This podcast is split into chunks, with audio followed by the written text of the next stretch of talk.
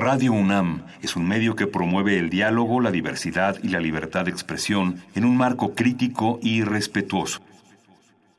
Expresados a lo largo de su programación reflejan la opinión de quien los emite, mas no de la radiodifusora.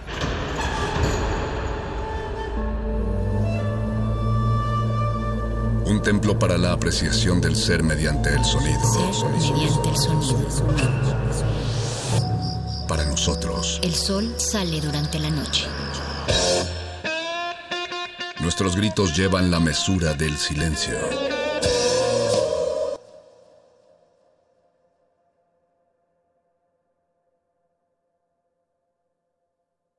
Resistimos.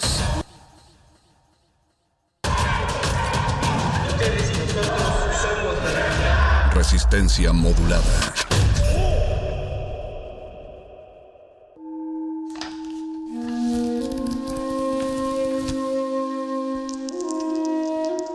En este sótano la vida es como el Tetris. Si haces algo bien, desaparece. Pero tus errores se acumularán hasta hacerte perder. Hay quien dice que la vida solo te da una oportunidad. Aquí, siempre tendremos otra vida. El calabozo de los vírgenes. Si su agencia de publicidad creó a todos esos personajes, debe saber cómo detenerlos. Bueno, la publicidad es muy curiosa. Si el público deja de ponerle atención, esta desaparece. Porque el medio es el mensaje. Exacto. Si no ponen atención a los monstruos, pierden sus poderes. Pero no pueden evitarlo, están destruyendo todo. Sabes, tal vez ayude una tonada. No vean a los... No vean a los monstruos. ¡Ey, Springfield! Ustedes son los que sufren de... monstruitis. Escuchen el mensaje del señor Polanca. To stop those monsters, one, two, three. Here's a fresh new way that's trouble free. It's got Paul Anka's guarantee. Void in Tennessee. Just just. Just just. Just just.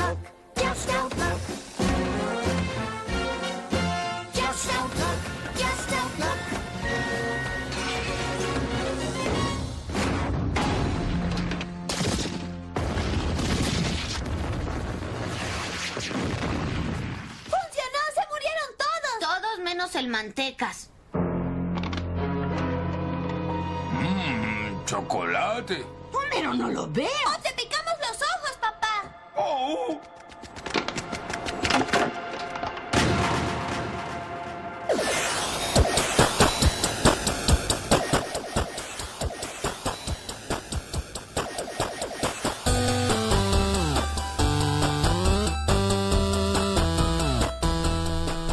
Ocho de la noche, 10 segundos. Me iba a quedar 10 segundos callado para decir de, de 8 de la noche con 7 minutos. Pero no estás en el IMER. Prefería alargar esto para que ya suene a 8 de la noche y exactamente 7, minutos en este momento del 29 de octubre a dos días de la noche del Halloween. Va empezando la resistencia y el primer programa de este martes, su querido espacio para ñoñar el calabozo de los vírgenes. Los saludamos desde las instalaciones de Adolfo Prieto 133 en la colonia del Valle.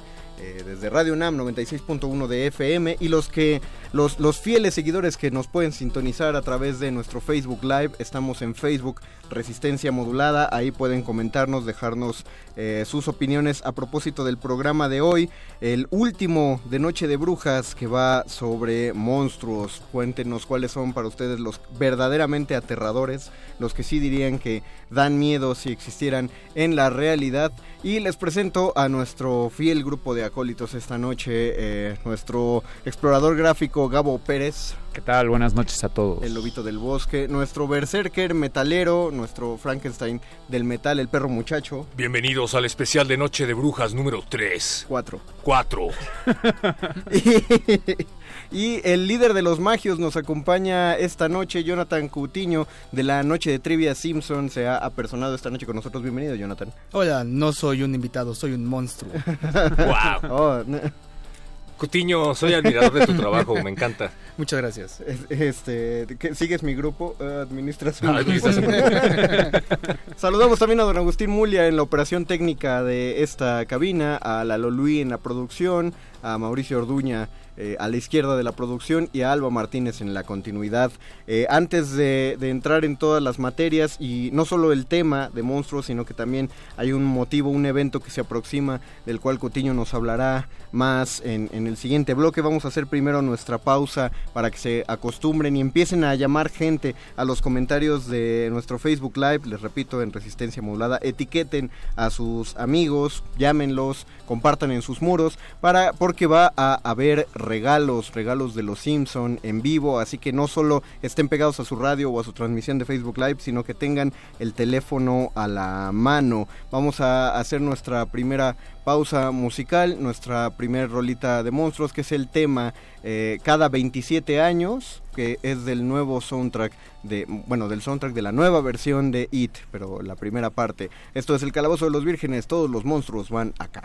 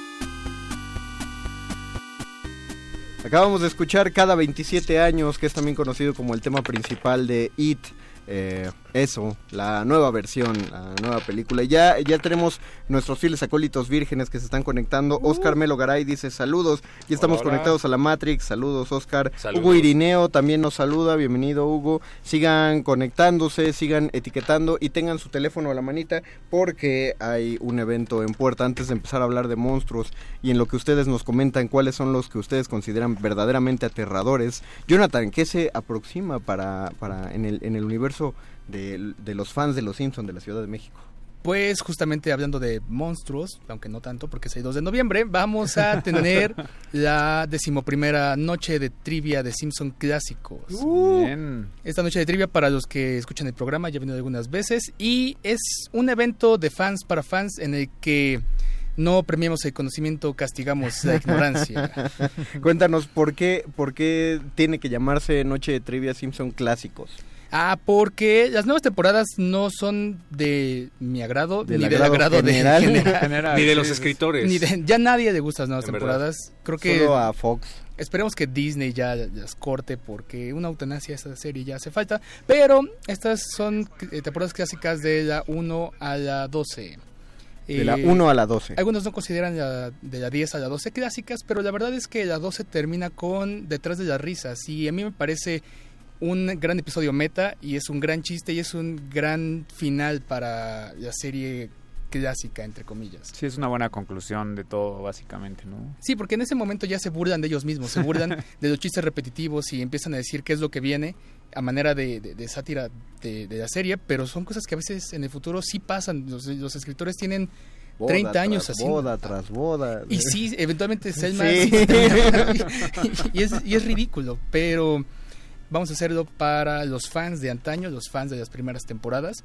Es una noche de trivia, como las, Pop Trivia Nights de países anglosajones. La gente va a beber, va a comer, y hay un payaso diciendo cosas y haciendo preguntas de cultura general normalmente, pero a veces también son de películas o de series como Los Simpson. Y en este caso eres tú ese. En este caso yo soy ese pelmazo. Tú, tú serás el, el- el payaso. Eh, hay, eh, ya se hicieron 10 emisiones de esta, Es esta noche de trivias. va- van por la decimoprimera. ¿Dónde va a ser y cuándo? Va a ser este sábado 2 de noviembre a las 7 de la noche en Changó Patriotismo. Changó Patriotismo. Changó con O. Y Changó. vamos a tener eh, tres cosas especiales. Uno es que la gente va a poder llevar su mejor disfraz de los Simpson, como lo hacen en algunas noches de trivia. Y vamos a tener premio para el mejor disfraz. Vamos a tener el dioramarama, en donde van a llevar sus dioramas de los Simpson y vamos a tener premio Qué al mejor diorama. Y no pueden llevar un, No, un sí que- corazón de cerdo. No, pero que lleven todas las figuras de Star Wars en su caja original. En su caja original. Chuy, Han Solo.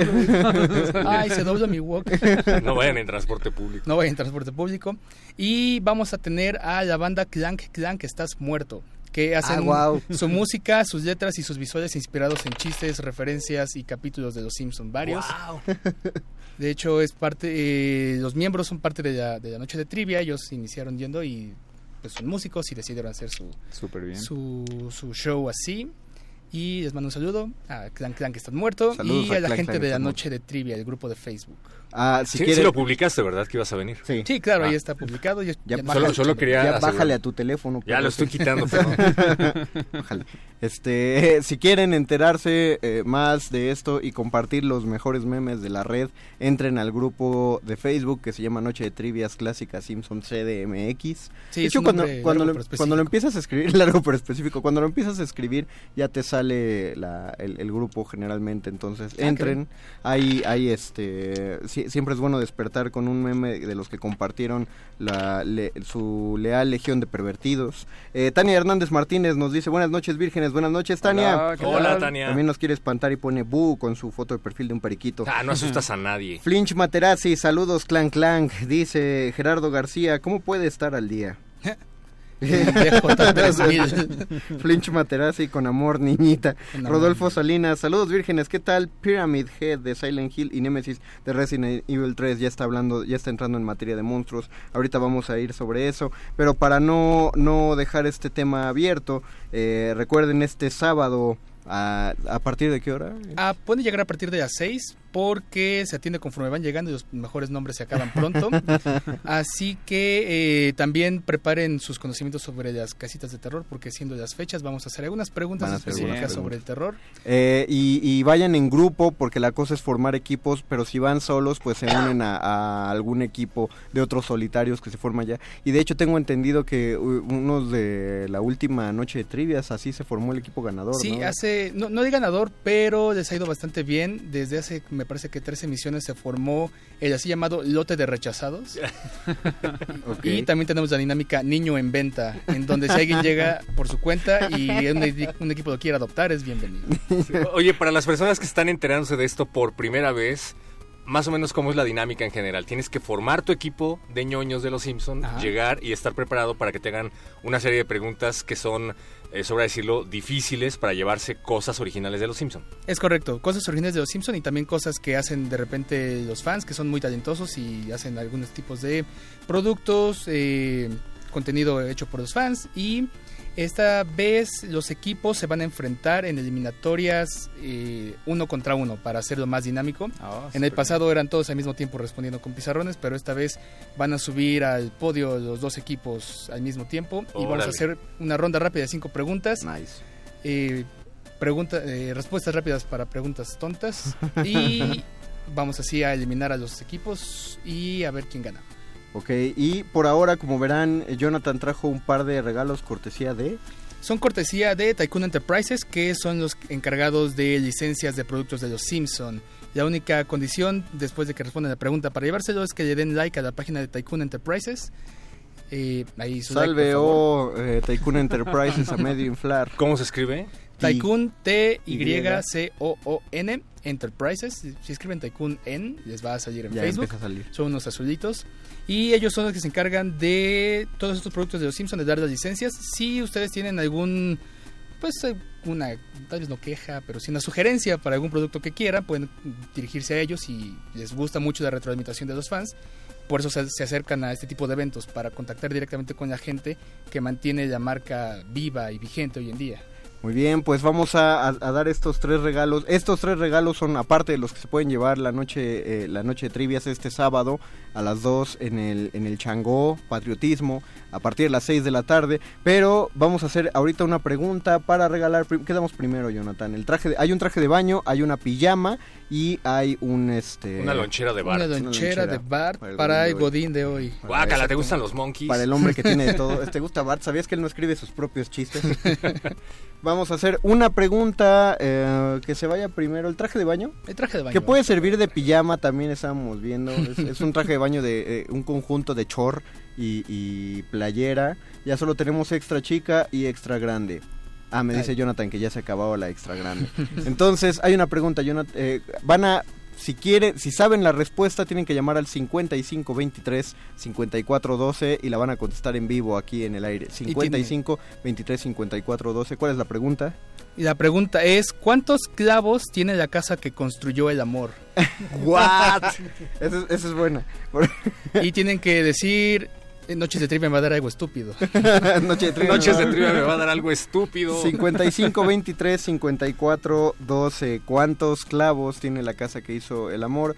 Eh, eh, si voy a, voy a. Ah, parece que ser que alguien está llamando. Una llamada, nunca habíamos tenido tantas. Una llamada. en- en unos Aquí no, vive, aquí no vive Juanita. Sí, diga. Son, es, eh, son descuentos para largas distancias, Mau. Es muy interesante. Oye, está difícil, ¿eh? Cono- no, eh, pero, pero ya lo. Ajá. Sí se topa, sí es topable. Porque recuerdo alguien me comentaba que había asistido a varias convenciones de cómics en donde se hacían conferencias específicas de los Simpson y para dar los regalos hacían preguntas como tipo ¿cómo se llama Smithers en español?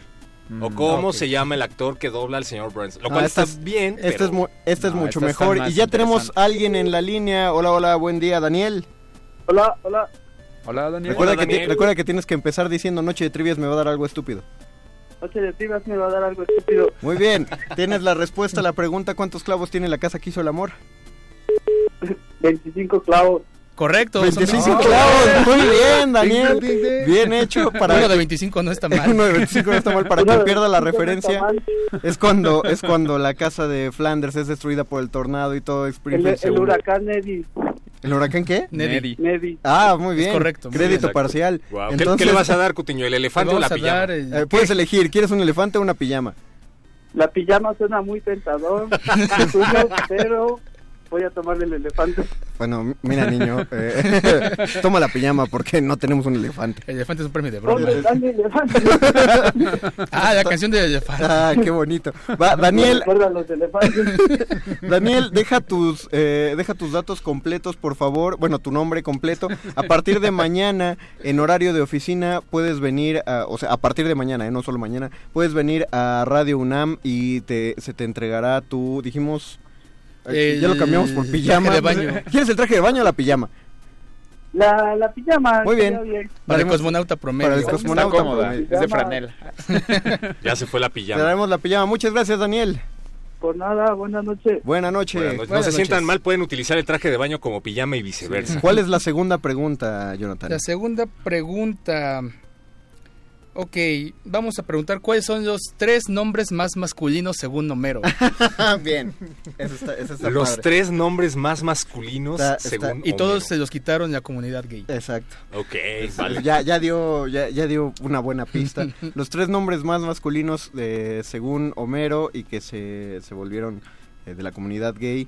Eh, ahorita voy a repetir el teléfono, pero tengan paciencia porque Daniel sigue dando sus datos por el teléfono y solo tenemos un teléfono, amigos. Apúrate, Daniel. Deja de decirle chistes de los Simpson a Mao. Y Ha de ser el alma de las fiestas. Base, les repito, 5523 5412 5523 5412 por los tres nombres más varoniles según Homero.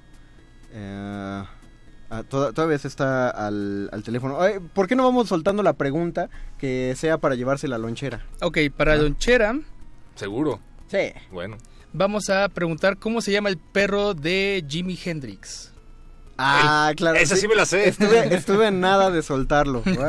Pero bien, no lo digas perro. No, no, no. Si quieren llevarse el traje de baño, digan cuáles son los tres nombres más masculinos según Homero. Y si quieren llevarse la lonchera, digan cuál es el nombre del perro de Jimi Hendrix. Ya sonó el teléfono, ya eh, eh, están tomando ahí un, un nombre. Entonces, pero mientras, ustedes- mientras podemos hablar de esos payasos del Congreso. pero igual, igual. ¿Cómo puede estar actualizado? y si a los burócratas de la capital no les gusta, pueden ponerlo en sus pipas y fumárselo. Ya tenemos a alguien en la línea. Hola, hola, buenas noches. Hola, hola. Eh, ¿Con cuál frase debes iniciar? Hola, hola, sí. Hola. ¿Noche de trivias me va a dar algo estúpido? Ah, en Noche de Trivias me va a regalar algo estúpido. Muy bien. ¿A cuál, ¿A cuál pregunta tienes la respuesta? Eh, la lonchera. Ok, ¿cómo Ok. se llama el perro de Jimi Hendrix? Robert Henry. Robert correcto, muy Hendrix, bien. es correcto. Emanuel, ¿verdad? ¿Algún mensaje Emanuel. para Jimi Hendrix? sí. Eh, dígale que se lleva su perro. Muy bien, muy bien. Emanuel, muchas gracias. Deja tu nombre y a partir de mañana en horario de oficina puedes venir a Radio UNAM a recoger tu lonchera. Felicidades, Emanuel. Ok, gracias. A ti. Oigan, para que no le estén haciendo perder el tiempo a Mau, le- la dirección de Radio UNAM está fácilmente localizable en Google Maps. Sí, Adolfo pongan- Prieto 133, Colonia del Valle. Pero fíjense que diga Radio UNAM y no Radio Educación, porque yo una vez... ah, bueno, Sí, sí pasa. Ibas a Popo Locos. Me acuerdo porque llevaba una cebolla atada a mi cinturón, como se estilaba entonces. Era una cebolla morada porque ese maldito Kaiser nos había quitado nuestras cebollas amarillas. Este, y ya solo queda una una pregunta más que son cuáles son los tres nombres Más ma- masculinos. ¿O quieres soltar alguna otra en caso de que Ah, podemos citar alguna otra. Sí, para- Pero tienes más regalos para esa No, no, pregunta. no, o sea, que sea la que, que escojan entre esas dos Pon- preguntas. Ponla más difícil. Porque es que eh, pon la ma- no es que ahorita estoy seguro que se están metiendo a YouTube Sí, así, sí, sí. ay, ¿cuál parte lo Sí, dice?" no, así no se vale. Tiene Ok, que estar al aire. ¿cuál es el nombre completo del musical del Planeta de los Simios en el que sale Troy McClure? Ay, no puede chido. ser, ese es facilísimo. Sí, ya me acordé también, pero está no, no tan facilísimo porque tienes que escuchar la voz del narrador Exacto, sí. en tu cabeza. Pero ¿cuál es el nombre del, del musical del Planeta de los Simios? ¿Vieron el video de los de una universidad que montaron esa, Esa parte. Ah, del sí, es musical? buenísimo. Qué chido. de- traían sus máscaras de chango y toda la cosa y, encima, pero aparte estaba en mugrosos. español, ¿no? Creo que sí son. Porque sí se oía Han el de ser quiten- chilenos o algo así. Porque sí se oía el quítenme las manos de encima, Puta, es, chavos, que, chavos, es que el chavos. doblaje latino de Los Simpson ha trascendido fronteras, ¿eh? Ha hecho más por la diplomacia en México que aquí. Recuerden, hay, hay dos... Ah, ya, ya recibimos una llamada justo y entró. Eh, no dejen... Ah, mira, alguien quiso comentar aquí en Facebook Live. Qué bueno, pero pues por aquí no. Por aquí no se despacha. Eh, Por aquí no se despacha. Aquí, aquí solo eh, concentramos a los ñoños. Y ya tenemos a alguien en la línea. Hola, hola. Hola. Eh, Susana. trivias Simpson me va a dar algo estúpido. Muy bien, Susana, Uh. bien, buen- buena entrada. Susana, ¿a cuál pregunta tienes la respuesta? Allá va, ah. Ah, la del planeta de los simios. Ok, estoy escuchando que te están soplando la No, respuesta no, allá no. atrás. ¿eh? No, está muy, está muy bien, solo que se, traten de ser más discretos. O sea, perro muchacho me sopla también cómo entrar a la cabina, pero los- nosotros lo hacemos con gracia. Y sexy. Yo le soplo más sexy. Dinos, ¿cuál es, la, ¿cuál es el nombre del musical? Es para en el planeta de los simios que me quiero bajar. Muy bien. Con Troy McClure. Muy bien. Con Troy McClure. Perfecto, No, espera, Susana. no lo dijo completo. No, así lo dijo. Perdón por ser ese El, locutor. el crédito parcial también cuenta. Felicidades, Susana. Te llevas tu traje de baño. Tu Traje de baño para el cosmonauta promedio. Ahí está. eh, puedes usarlo en distintas ocasiones. eh, en nuestro Facebook Live alcanzarás a ver al Homero Surfista. Es una playera amarilla y tal. Pero muchas gracias, Susana, por llamar. Recibimos tus datos y a partir de mañana en horario de oficina puedes, este, puedes recogerlo, ¿vale, Susana? Gracias. Gracias a ti. Súbele a tu radio. Gracias Susana, buenas noches. Vamos a hacer una pausa antes de entrar ya a la cuestión de monstruos y al final del programa le repetimos. Jonathan, sí te quedas con nosotros, ¿no? Sí, claro. Charlar Me de gustan los monstruos. de A monstruos, No vean a los- No vean a los... Ay, Monstruos. Ah, bueno, estás tirando todo aquí con... le Oigan, sale- para los que no se ganaron Ah, un ya premio, llenó todo de chocolate. pueden ir el no sábado a la noche de trivia. Recuérdanos dónde es la noche de trivia. Noche de trivia en Changó Patriotismo. Lleguen desde las 6, vamos a empezar a las 7. Vamos a tener la noche de trivia, el dioramarama, concurso de disfraces y a Clank Clank, estás muerto. si quieren, eh, supongo que también sale en Google Maps, ¿no? Chango Patriotismo. Sí, Chango Patriotismo también está en Google Maps, está Entonces- en Facebook y busquen el grupo de Noches de Trivia Simpson Clásicos CDMX. Ahí viene toda la información también. Mientras tanto, vamos a hacer otra pausa musical. Muchos recordarán esta canción porque sonaba en Canal 5 cuando iba a estar Drácula eh, en los sábados. Y justamente es porque es del soundtrack de Drácula. Curiosamente no es el tema principal.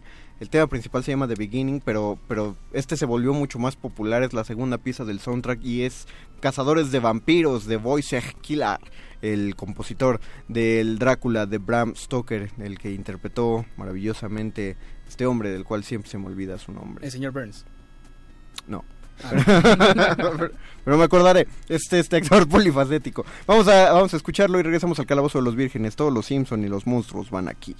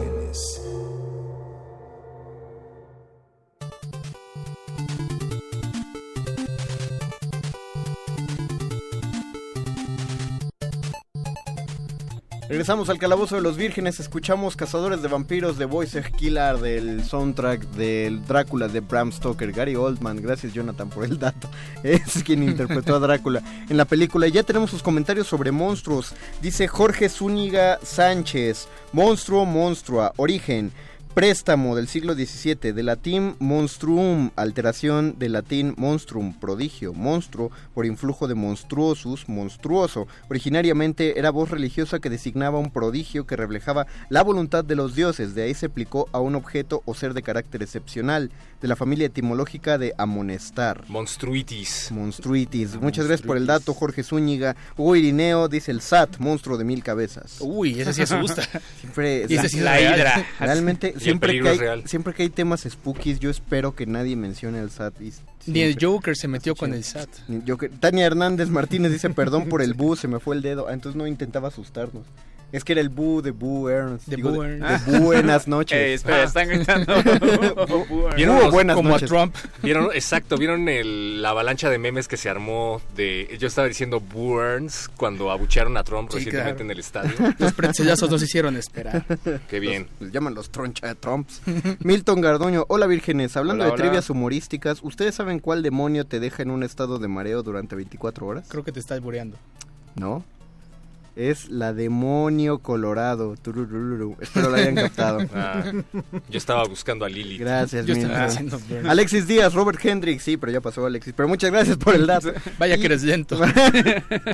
Sakura Miau. Se escucha mejor con Polanca, dice. Y PDP García, en un tirito de trivias se ve quién es el que el manda más, hablando de la cuestión de noche de trivias. Pero vamos a entrar a Ya nuestro supérenlo. tema sobre, sobre los, los monstruos. Eh, en este, bueno, tenemos pocos programas especiales de Noche de Brujas, así que llegó un momento que los temas se nos empezaron a pelmazar.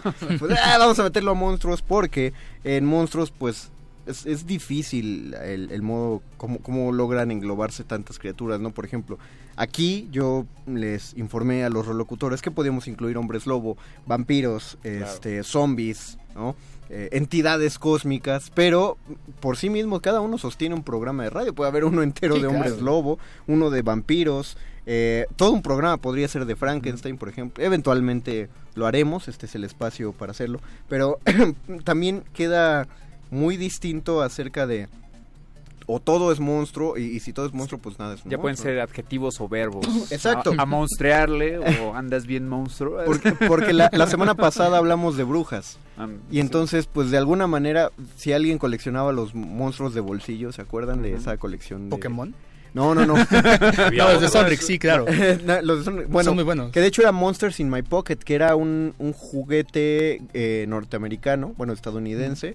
Sonrix lo trajo aquí en una promoción que nos convino un chorro, porque ¿cuánto costaban las cajas de monstruos? Como 20 pesos ese entonces. No, 5 pesos en ese momento. Acuérdate que eran... Ah, claro, la Los inflación. chetos estaban a 50 centavos, a un peso estaban los Y chetos. además te regalaban tu caja de dulces. Era una caja de dulces y un monstruito y una y unas tarjetas. Y había un castillo coleccionador, si Había no recuerdo. un volcán. Un volcán coleccionador, Porque sí. el castillo era de los personajes de... Ah, no, era, era una casa. ¿Sabes quién tenía muchos monstruos también? Los Mighty Max. Ah, Todos, Mighty Max. Que era la cara del monstruo y la abrías y Ah, ya claro, era como Era, era, eran, eran grandes juguetes, bueno, eran chiquitos. peligrosos, ¿eh? Peligrosos porque traían piezas muy pequeñas. Exacto. Sí te podían matar. O sea, el Mighty Mask era, no, no era más grande que la última falange de un dedo. Es que era la versión masculina del Polly Pocket. Sí, exacto. Pero aún así Polly Pocket era un poco más grande.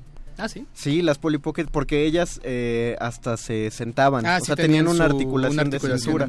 Eh, Mighty Mask no la tenía. Pero era, era muy feo cómo te frustraba porque te compraban tu carita, que Sí. es como de este tamaño. Yo me acuerdo que abrirlas era bien difícil. Abrirlas era- me pero rompí sí una te dolía las vez. uñas. Sí, Pero estaba padre porque si te lo llevabas a la escuela, lo podías echar en la mochila sin temor a que todas las piezas se salieran. y- Y se te perdía y regresaba sin una de las piezas. Pero, obviamente. pero atrás de la caja te enseñaban que había unas máscaras mucho más, Más grandes. grandes, y... Y había unas que podías incluso meter dentro de otras más. O sea, sí, había máscaras que traían máscaras adentro. ¿No, ¿No te acuerdas? No me acuerdo de todo. Yo hasta Ay, tuve el volcán. O sea, ese fue el logro de, de mi infancia, que, era una mascarota Sí. gigante. No, digo, la montaña de los monstruos se Ahorita te, ahorita te muestro. pero recuerdo que había ciertamente una suerte de monstruitis, porque si no había este tipo de promociones, no sé, estaban los monstruos de He-Man, estaban los monstruos Claro, es todo- de Thundercats, todo lo- eso los conta- Sharks. todo eso contaría Sharks. como contarían como monstruos. También los ¿no? Yelocos sacaron una versión de monstruos específica, ¿no? Ah, O sea, Eran estaban los los Yelocos aliens, aliens, ¿no? Pero no, No, había pero una de monstruos, monstruos? también o No era la acuerdo. misma. Creo que creo que son los según yo solo hubo dos, los Yelocos Sí, y los nomás, ¿Y Yelocos los aliens. aliens? Oye, qué cosa tan chida eran los Yelocos. Y qué ahí forma tan la original colección. de reciclar el plástico, ¿no? Porque li- literalmente era un montón de plástico. Pero era reciclado, ¿te consta? no lo sé. Era los 90, yo creo que no era reciclado. Eran unos monstruos antes. O sea, estaba No contaminando al consumir Yelocos. ¿Por qué nadie me lo dijo? Debo haber parecido un idiota. Yo por eso nunca los tiré. Pero lo curioso es que para qué eran. O sea, eran para tenerlos, ¿no? Para Porque jugar, ¿no? Había una Sí. cosa como de fútbol que tenían las piernas como... Era, era como cuando te comprabas unos soldaditos de mercado y ponías tus soldados de tu lado y tu amigo ponía los soldados del otro lado y se aventaban una pelota a ver quién Ah, acababa con el ejército del otro. Creo que así Pero se eso lo jugaba. Crearon como a raíz de que la mayoría de las personas empezaron a preguntarse para qué servían. Like si le echaste los Yelocos a tu Coca-Cola. Exacto, que porque sí, eran- todo el mundo dijo, ah, de seguro los meto al congelador, Exacto. se enfrían mucho y sirven para enfriar mi Coca-Cola. ¿Habría sido una mejor promoción?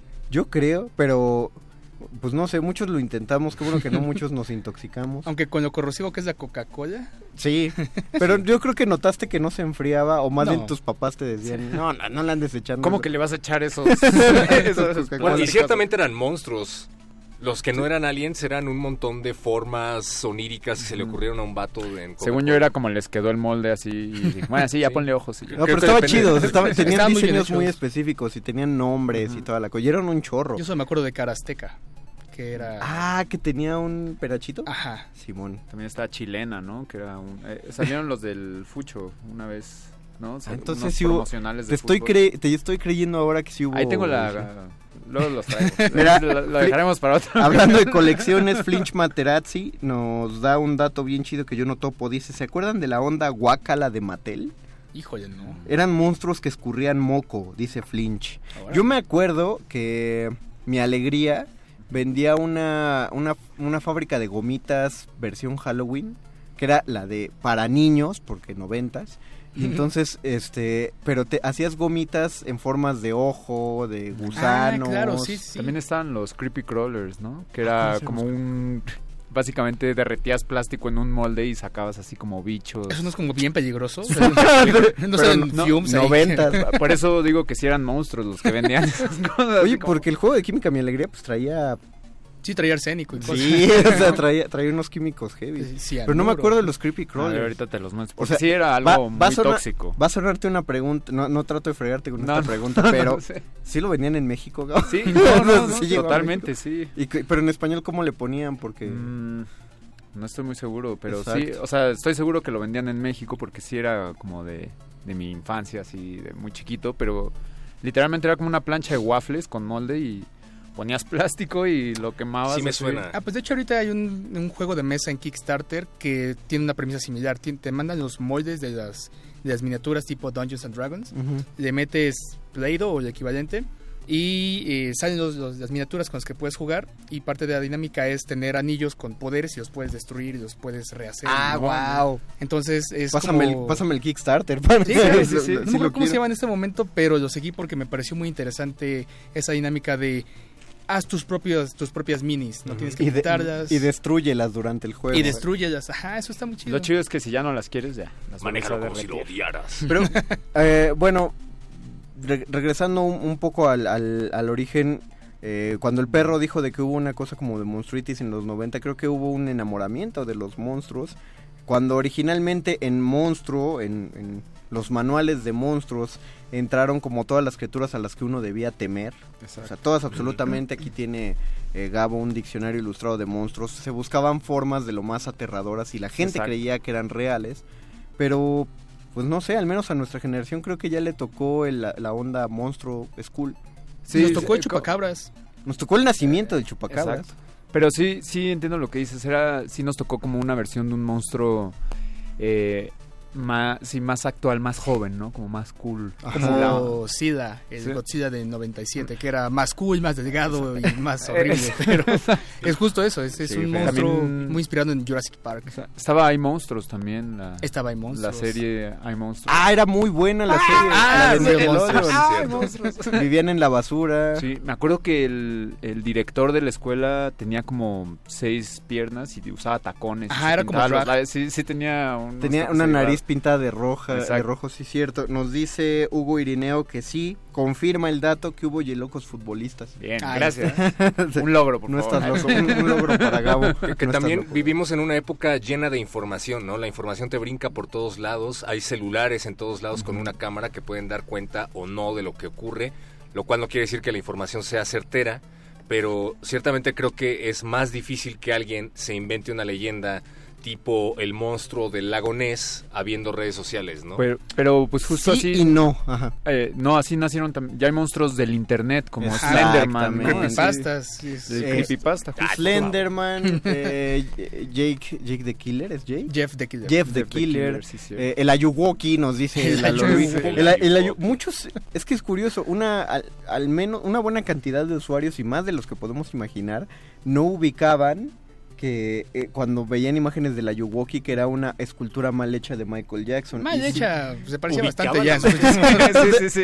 Bueno, Estaba bastante feo. Él, él sí le monstruó al final Sí. también. O sea, sí, sí le pegó a. a Bueno, la entre eso y Momo, Ah, el Ah, momo. sí. que era una, simplemente una escultura, muy creepy, pero es una Fue escultura. destruida después de todo el Pero, que ¿cómo, cómo Ah, le sí. tenías que llamar, no? Por Sí, teléfono. había un sí. número al Exacto. que todos llamamos Exacto. y se supone que te contestaba un alguien que te doxeaba y checaba todos sus datos. Exacto. Pero eventualmente se cansó de que hicieran eso tantas personas en el mundo porque se volvió global Pues que pues ya Como el señor global. elefante, ¿no? El clásico. ¿Cuál? Llamabas al 55 1 2 3 4 5.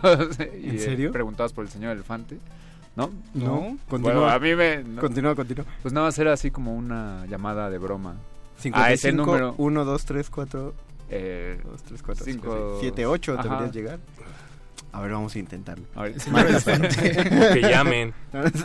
Eh, Y, y crédito al artista japonés que fue el diseñador de Momo, lo tuve que buscar porque no recordaba exactamente su nombre, Keisuke Aizawa, Oh, que Keisuke es experto Aizawa. en efectos especiales y cosas de películas de horror y montó una exposición con varias de sus creaciones, entre ellas estaba la figura Ah, posteriormente de- conocida como A mí siempre me recordó a Beetlejuice, a la parte en la que se estiran Ah, claro, las cuando caras, se estiran. sí, como que... De niño me daba miedo esa parte. Sí, no. Sí, es estaba bien está ese, como no era CGI, Ajá, no, Era así, verdad, maquillaje, máscaras, prostéticos. eh, pero si se dan cuenta, de parte de este enamoramiento también hubo como una reducción en que en las películas de terror hubiera monstruos pues sorprendentes, ¿no? Eh, para que sean sorprendentes ahora tienen que ser kaijus, tienen que ser muy grandes, tienen que poder destruir ciudades. Pero creo que eh, todos tenemos algún familiar que, te, que nos platicaba de cuando empezaba Ultraman a proyectarse eh, a través de la televisión mexicana, muy niños, nuestros adultos, y que sí se asustaban por los gritos de los monstruos que usaban en ese momento, por las botargotas. Era otro momento en el que pues sí, ¿no? el CGI no, exi- no existía para Sí, nada. no, Los gente- efectos especiales estaban muy nacientes, entonces supongo que ver una botarga así, pelear contra una maqueta de la ciudad y con ruidos estruendosos. Qué cuando gran trabajo, ¿no? Sí, qué gran trabajo. Sí, no, claro, la, la cultura kaiju en Japón es brillante. cuando, ¿no? cuando solo podías ver 60 minutos de televisión al día, pues yo creo que a un niño sí lo Sí, ¿no? Sí, impresionaba bastante. para toda la vida. Pero ahora, con más eh, dice el perro, con lo de la información, pues ya es difícil creer, pero no tanto, perro. Cierto. Te voy a dar, eh, si ustedes buscan criptozoología en YouTube, son estos videos de fotos de sirenas y de animales no identificados. También depende mucho de quién los haga, porque si ves eh, videos de cryptozoology, o sea, hechos por eh, estadounidenses, vas a empezar a ver varias fotos y vas a ver fotos de ajolotes. Porque no entra en su Sí, órbita, claro. ¿no? Ellos no los topan, entonces es de, ah, extraña criatura fotografiada en un río mexicano. Aunque sí el ajolote metro es, un sí es muy monstruo, ¿no? O sea, bueno, Es un monstruito. sí, Ajá, y puede lo- regenerarse hasta Eh, exacto, células sí. cerebrales y casi no. todo su cuerpo. Ah, es como una cucaracha, qué miedo. Por eso me dan tanto miedo las cucarachas. Más bien, yo estaba pensando en el hecho de que, por ejemplo, si ahorita ocurriera la información viral de un tipo que se dedica a asustar a la gente que encuentran desmembrada, en una esquina específica de la Ciudad de México, creo que difícilmente alguien se atrevería a pensar en que es un hombre lobo. Cuando en realidad Mm, creo que así surgió más o menos el mito del hombre lobo. Estamos en otra época. Pero cierto, cierto. Cuando estaba investigando sobre brujas, porque iba a venir el programa de brujas, me No sorprendió viniste. la cantidad de videos en YouTube que en vez de adentrarse en el mundo de la brujería, eh, un documental que hable acerca de la Wicca y ese tipo de cosas, el 99% de los videos que aparecían en YouTube era verdadera bruja captada en el bosque. Sí, sí. claro. Y Y son- vimos una bola de fuego. Y son y, o bolas de fuego o, o lechuzas. Lo que sea, la Sus cosa es que me sorprende la necesidad del ser humano de espantarse con cosas que la ciencia ha corroborado desde hace tiempo que no son seres Pero sobrenaturales. Es que el miedo es delicioso. Sí, sí funciona en el Cuando mismo es, nivel con- de las cuando es drogas. controlado, claro. Es al mismo- pero cuando es controlado. Pero igual que las eh, drogas. el- Sí, exacto. El miedo es control, o sea, cuando En- sientes miedo no es no lo controlas. Es lo que, ¿no? es lo que Justo. contábamos de las montañas rusas. O sea, te subes a una montaña rusa porque sabes que es segura, pero en Eh, el momento que ves híjole, que en ¿quién un parque, creer? ¿Quién sabe? exacto, que en un parque pues ya se descarriló, el terror se vuelve real y por eso nadie se quejó o al menos la queja no fue tan fuerte cuando cerraron la feria de Chapultepec. Sí, no, es, sáquese, ¿no? No, bueno, y pues porque no. todos ya se van a Six Flags, ¿no? Sí, bueno. No todos, o sea, había un Hay cierta, hay cierta barrera de entrada de Six Flags que Sí. son 700 varos por 8 horas de Es pagar una cosas buena muy caras. barrera, y, piensa, la feria de Chapultepec siempre estaba llena de familias, justamente Sí, por justo. eso, por, por Porque no vas el- a pagar el 700 ingreso. baros por niño. Exacto, cosa que sí tienes Sí, que hacer en Six. Flags y aparte 180 pesos por unas papas. Sí, claro. Otro acto Patro- monstruoso. Patrocínanos Six Flags. Exacto. ¿Saben qué padre y hablaremos bien de ti. ¿Qué monstruo reciente sí me impactó, aunque recurría justamente a estas cosas de efectos prácticos?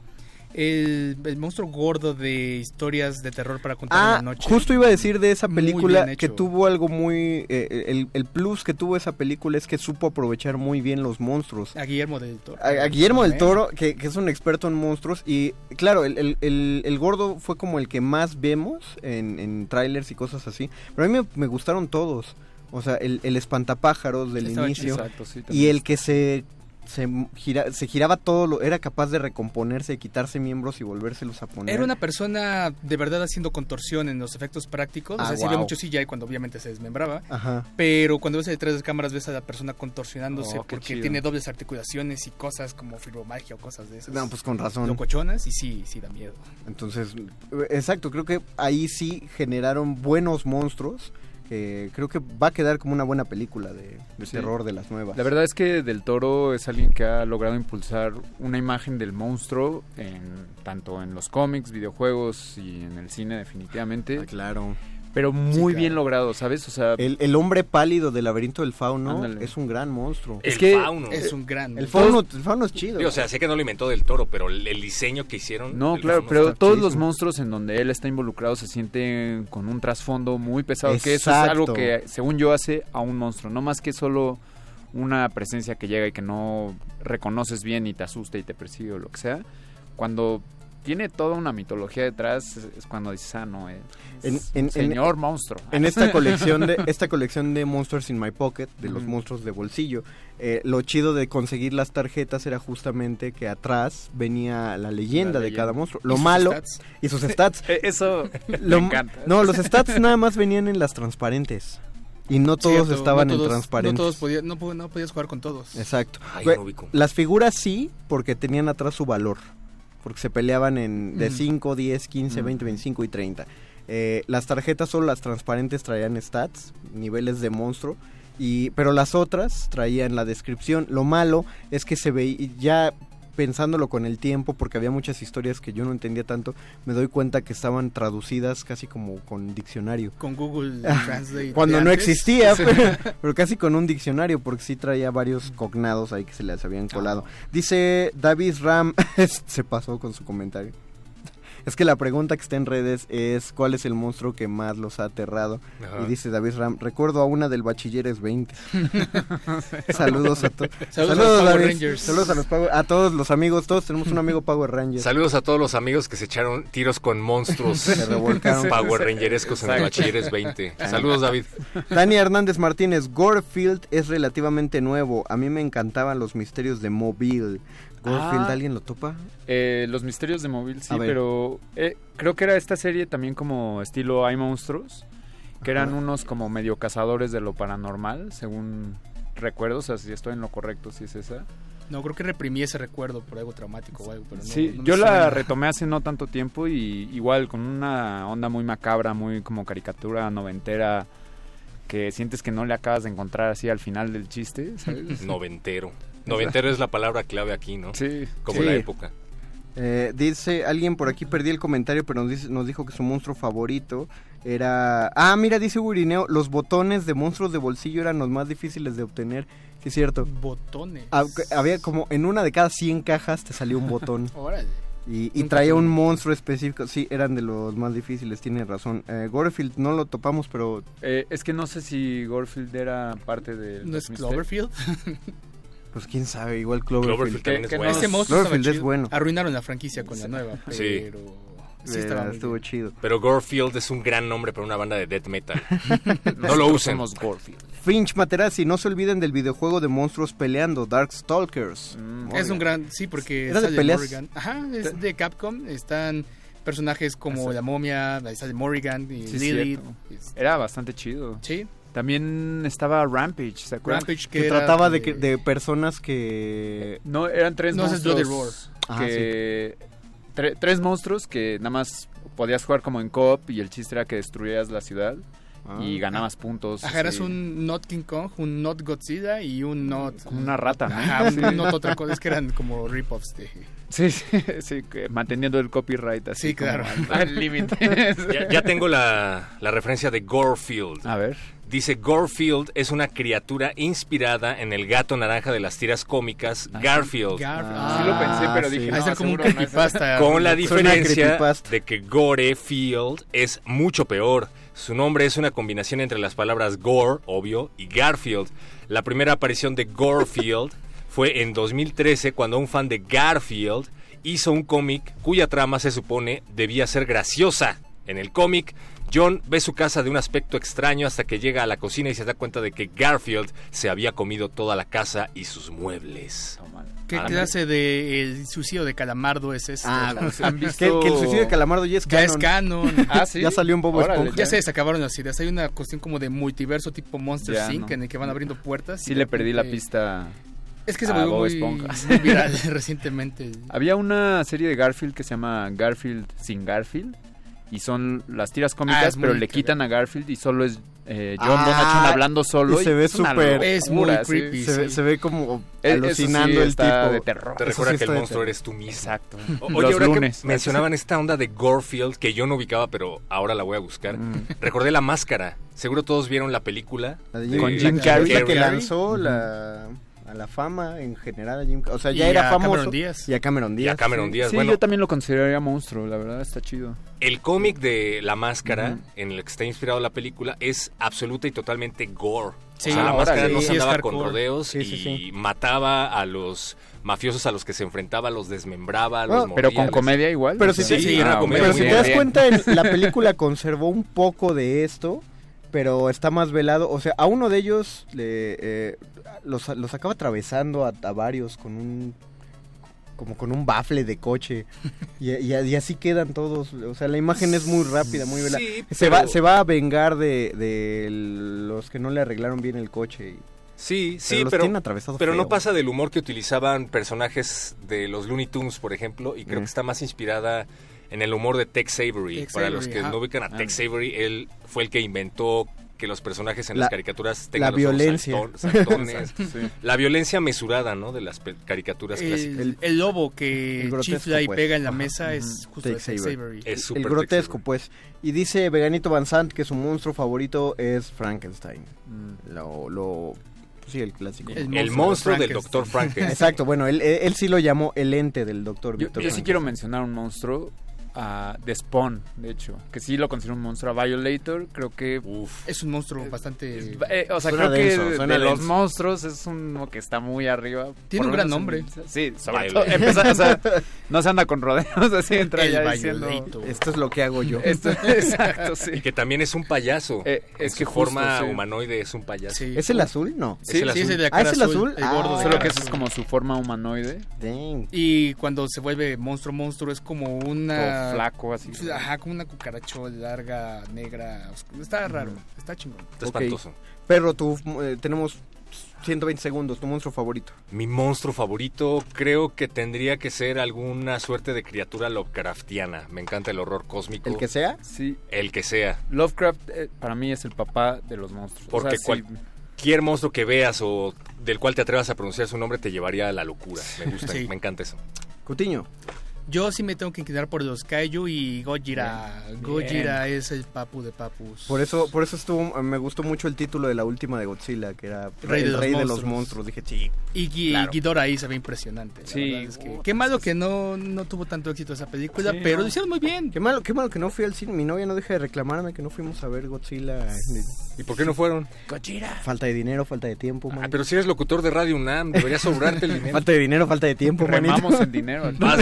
Va- Vamos a quemar un par de billetes allá afuera. Exacto. Ahorita que ya está terminando el programa. ¿Tu monstruo? Ah, mi monstruo. Ah, me voy- mira, voy a abrir. eh, La soledad. voy a- la soledad. La apabullente soledad, yo mismo. No, no, no tengo un, un monstruo Preferido. Eh, me inclinaría por los vampiros, si nos fuéramos Bien, por sí, eso. sí. Pero. Eh, no sé, tendría que escoger un vampiro en específico. Hay unos monstruos japoneses muy chidos. Dice Lalo Luis que Crepúsculo. No, Lalo, consigue tu propio programa de radio. Dice Lalo Luis que el peor monstruo y más aterrador es el tiempo. Porque ya Cállate, se está terminando. El espejo, como regresando de una peda.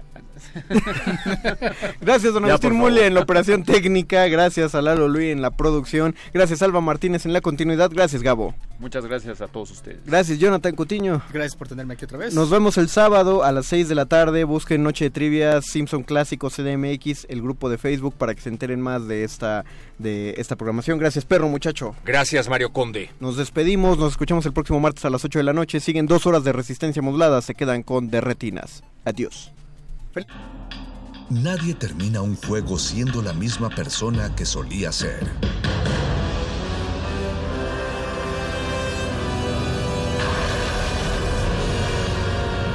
Seamos alguien más.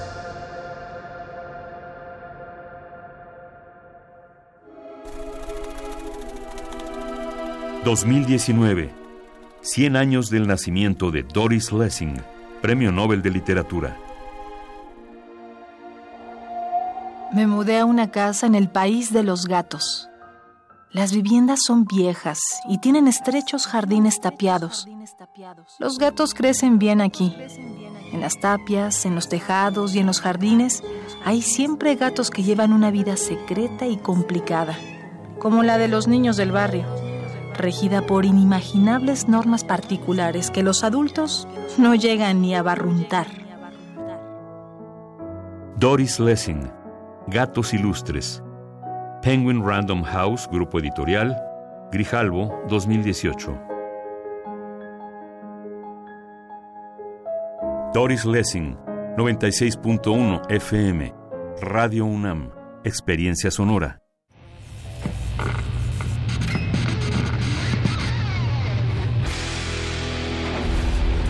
¿Recuerdas esta música?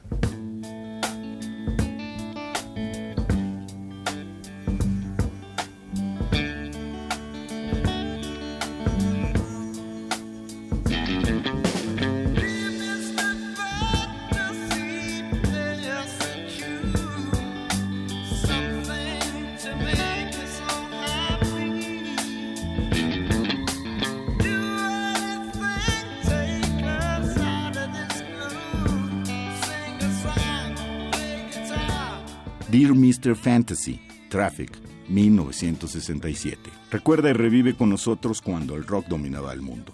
Todos los viernes a las 18.45 horas por esta frecuencia, 96.1 de FM.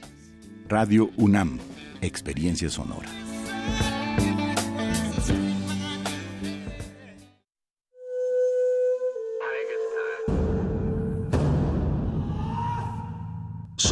Momentos excelentes para ver una película.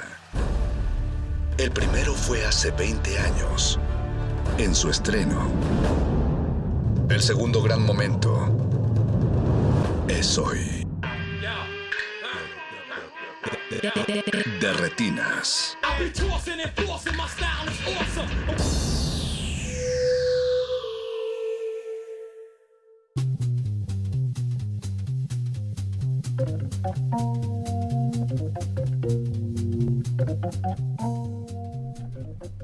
Bienvenidos a su cabina cinematográfica. Mi nombre es Rafael Paz y estamos en De Retinas, el programa de cine de resistencia modulada. Y vamos a estar hablando de películas hasta las 10 de la noche.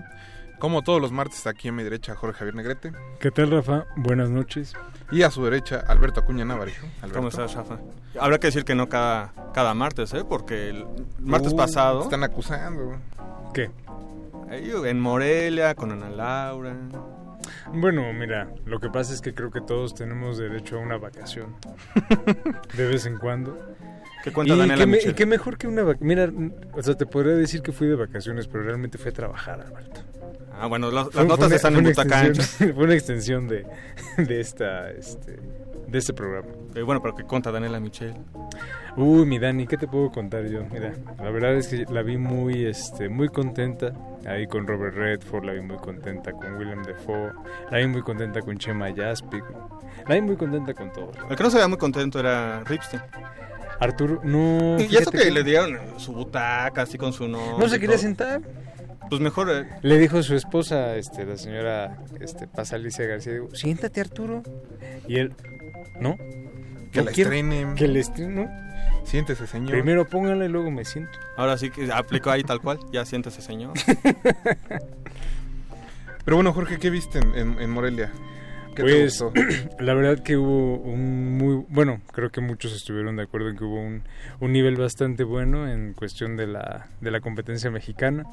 Eh, títulos como Mano de Obra de David Sonana, Sanctorum de Joshua Hill, Yo no estoy aquí de Fer- ya no estoy aquí de Fernando Frías, que fueron las que se llevaron justamente los este, los premios y que este bueno van, a van a tener una algunas funciones ahora aquí en la Ciudad de México como parte de lo mejor del del, del festival eh, aquí en la ciudad, creo que esta semana, a partir del primero de noviembre. Entonces, si tienen oportunidad, me, me parece que van a estar pasando este Ya no estoy aquí y eh, Sanctorum.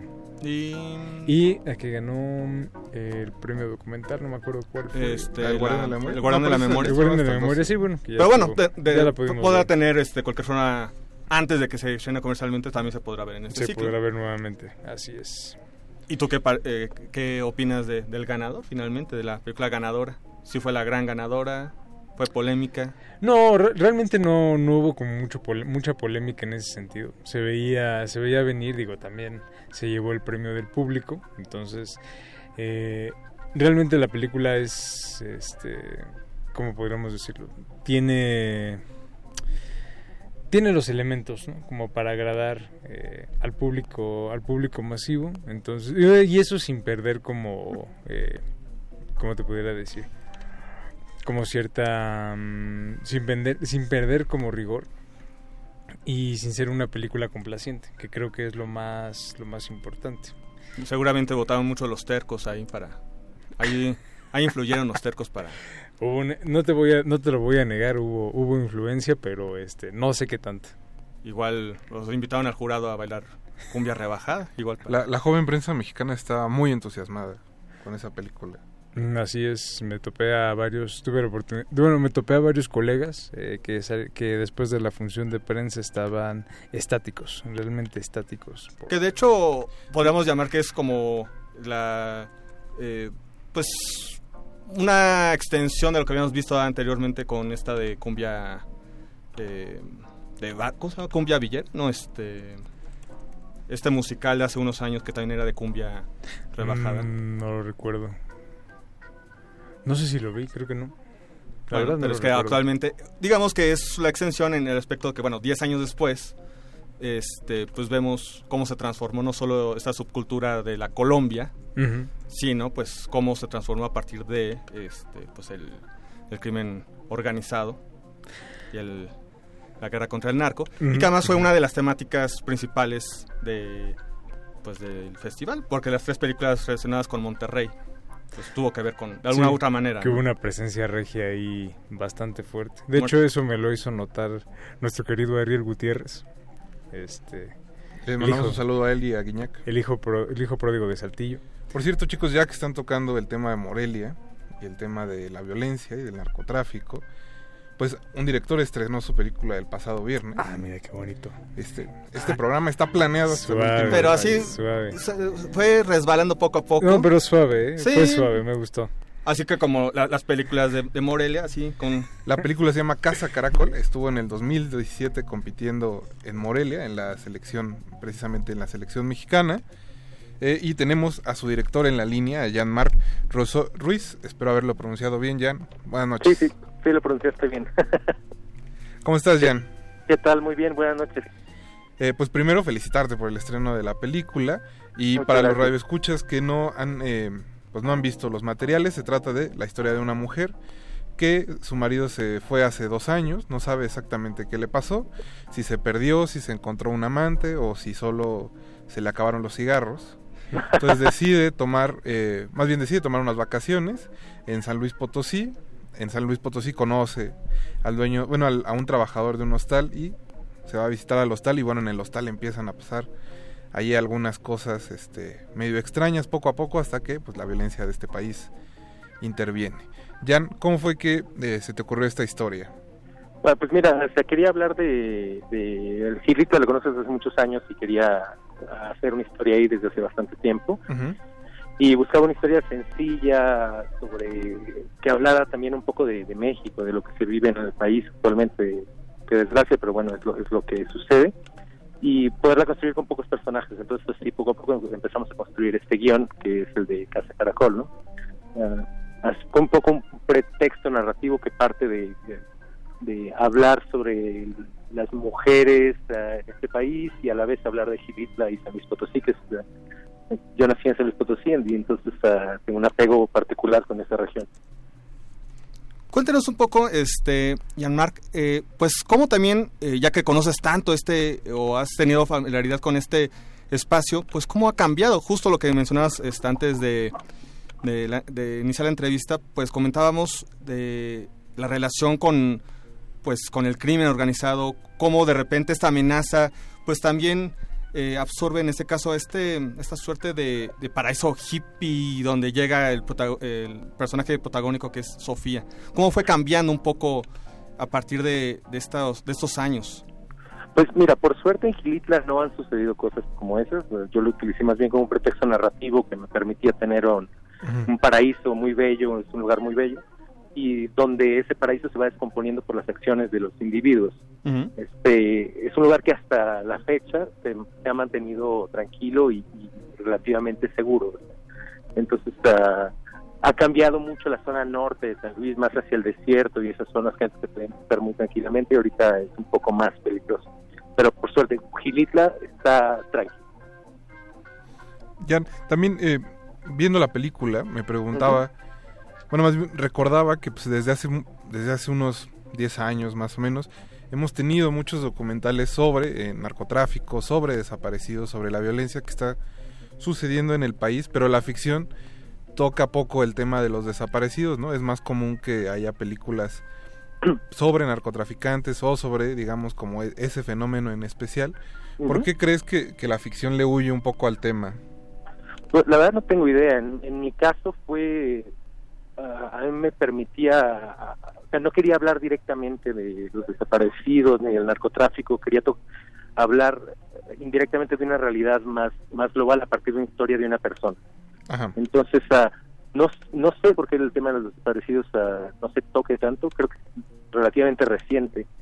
Ah, nosotros fue casualidad que cuando filmábamos tenía poco de haber pasado lo de Ayotzinapa y fue algo que en el rodaje no- lo pensábamos constantemente, o sea, que, que está muy presente y pocas veces se toca. Eh, por otro lado, eh, si bien este, hablamos del contexto, también pues, eh, como mencionas, lo más importante pues son los personajes, ¿no? Estos personajes eh, que están tratando de, de huir, ¿no? En ese caso, este personaje, el protagonista, eh, pues no sabe cómo lidiar precisamente esa ausencia y pues Ujú. va a, a a San Luis o, o a, a este hostal, eh, Casa Caracol, que se, porque habrá que decir que, bueno, por eso se llama la película así. Sí, sí. Este, pero también los otros personajes, ¿no? Sí, to- todos los personajes están huyendo de algo. O sea, el dueño de Casa Caracol él huyó de su vida en la ciudad para construir este pequeño paraíso. este Nico, que es el personaje que, que- del que se enamora Sofía, él, él quiere huir de ese lugar y irse a Estados Unidos y ella está huyendo de su realidad, de su marido desaparecido en la Ciudad de México. Y, y to- eh, todos huyen de algo y a la vez eh, tratamos de hacer que no fueran personajes buenos o malos. Sea, a pesar de las acciones que, que realizan, todos actúan un poco por egoísmo. O sea, ella no ve todo lo que está pasando en este pueblo porque está ensimismada en su problema ah, y después las circunstancias a las que se enfrentan es ah, puesto que todo el mundo protege lo suyo, que tiene ese desenlace un poco turbio y, y- y triste, vamos.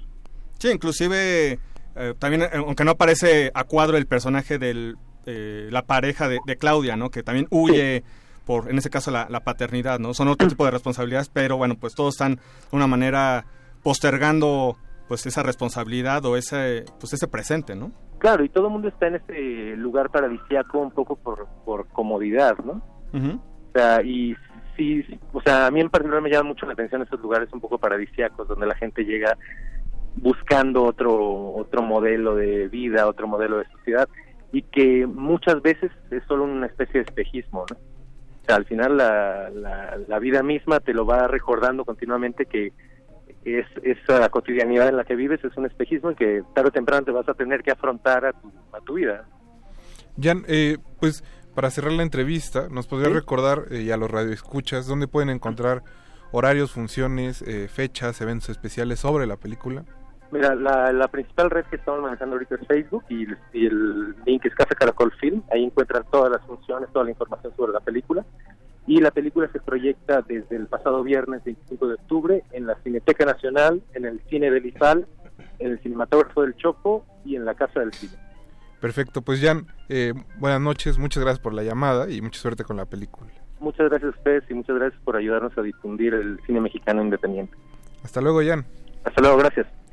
Nosotros vamos a ir a un corte musical. Recuerden que nos pueden contactar en Twitter como arroba R, digo, sí, en Twitter como arroba R modulada y en Facebook como Resistencia Modulada. Es que lleva a dar tu Twitter, Jorge. No, es que ya se manifestó Pablo Extinto, entonces También por Pablo. eso estamos de plácemes. Qué bueno que ya, nos- ya se puso en ¿Qué dice contacto. Pablo Muchas Extinto? gracias. ¿Qué le vamos a dedicar, Twitter? le vamos a dedicar la siguiente canción y vamos a dejar que él adivine el, el tema del resto del programa a partir de la siguiente canción. Esperemos que lo logre. Recuerden que eh, pues estamos hasta las 10 de la noche y sigue Nikita de Elton John.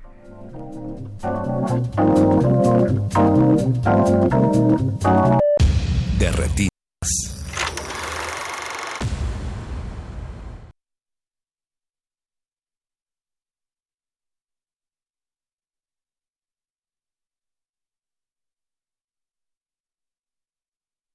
¿El señor Gunther Schmidt?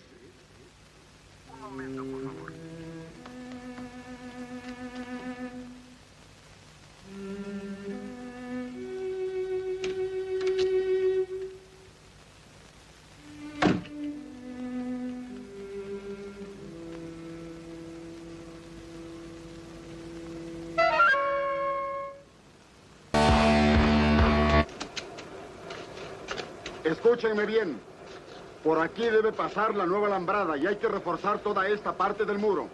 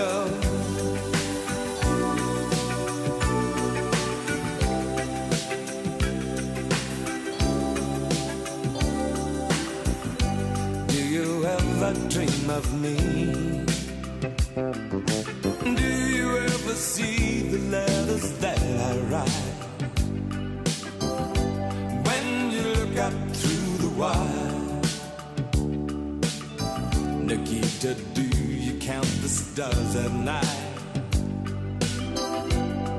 And if there comes a time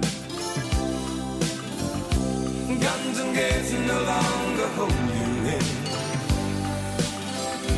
And if you're free to make a choice, just look towards the west and find a friend. Oh, Nikita, you will never know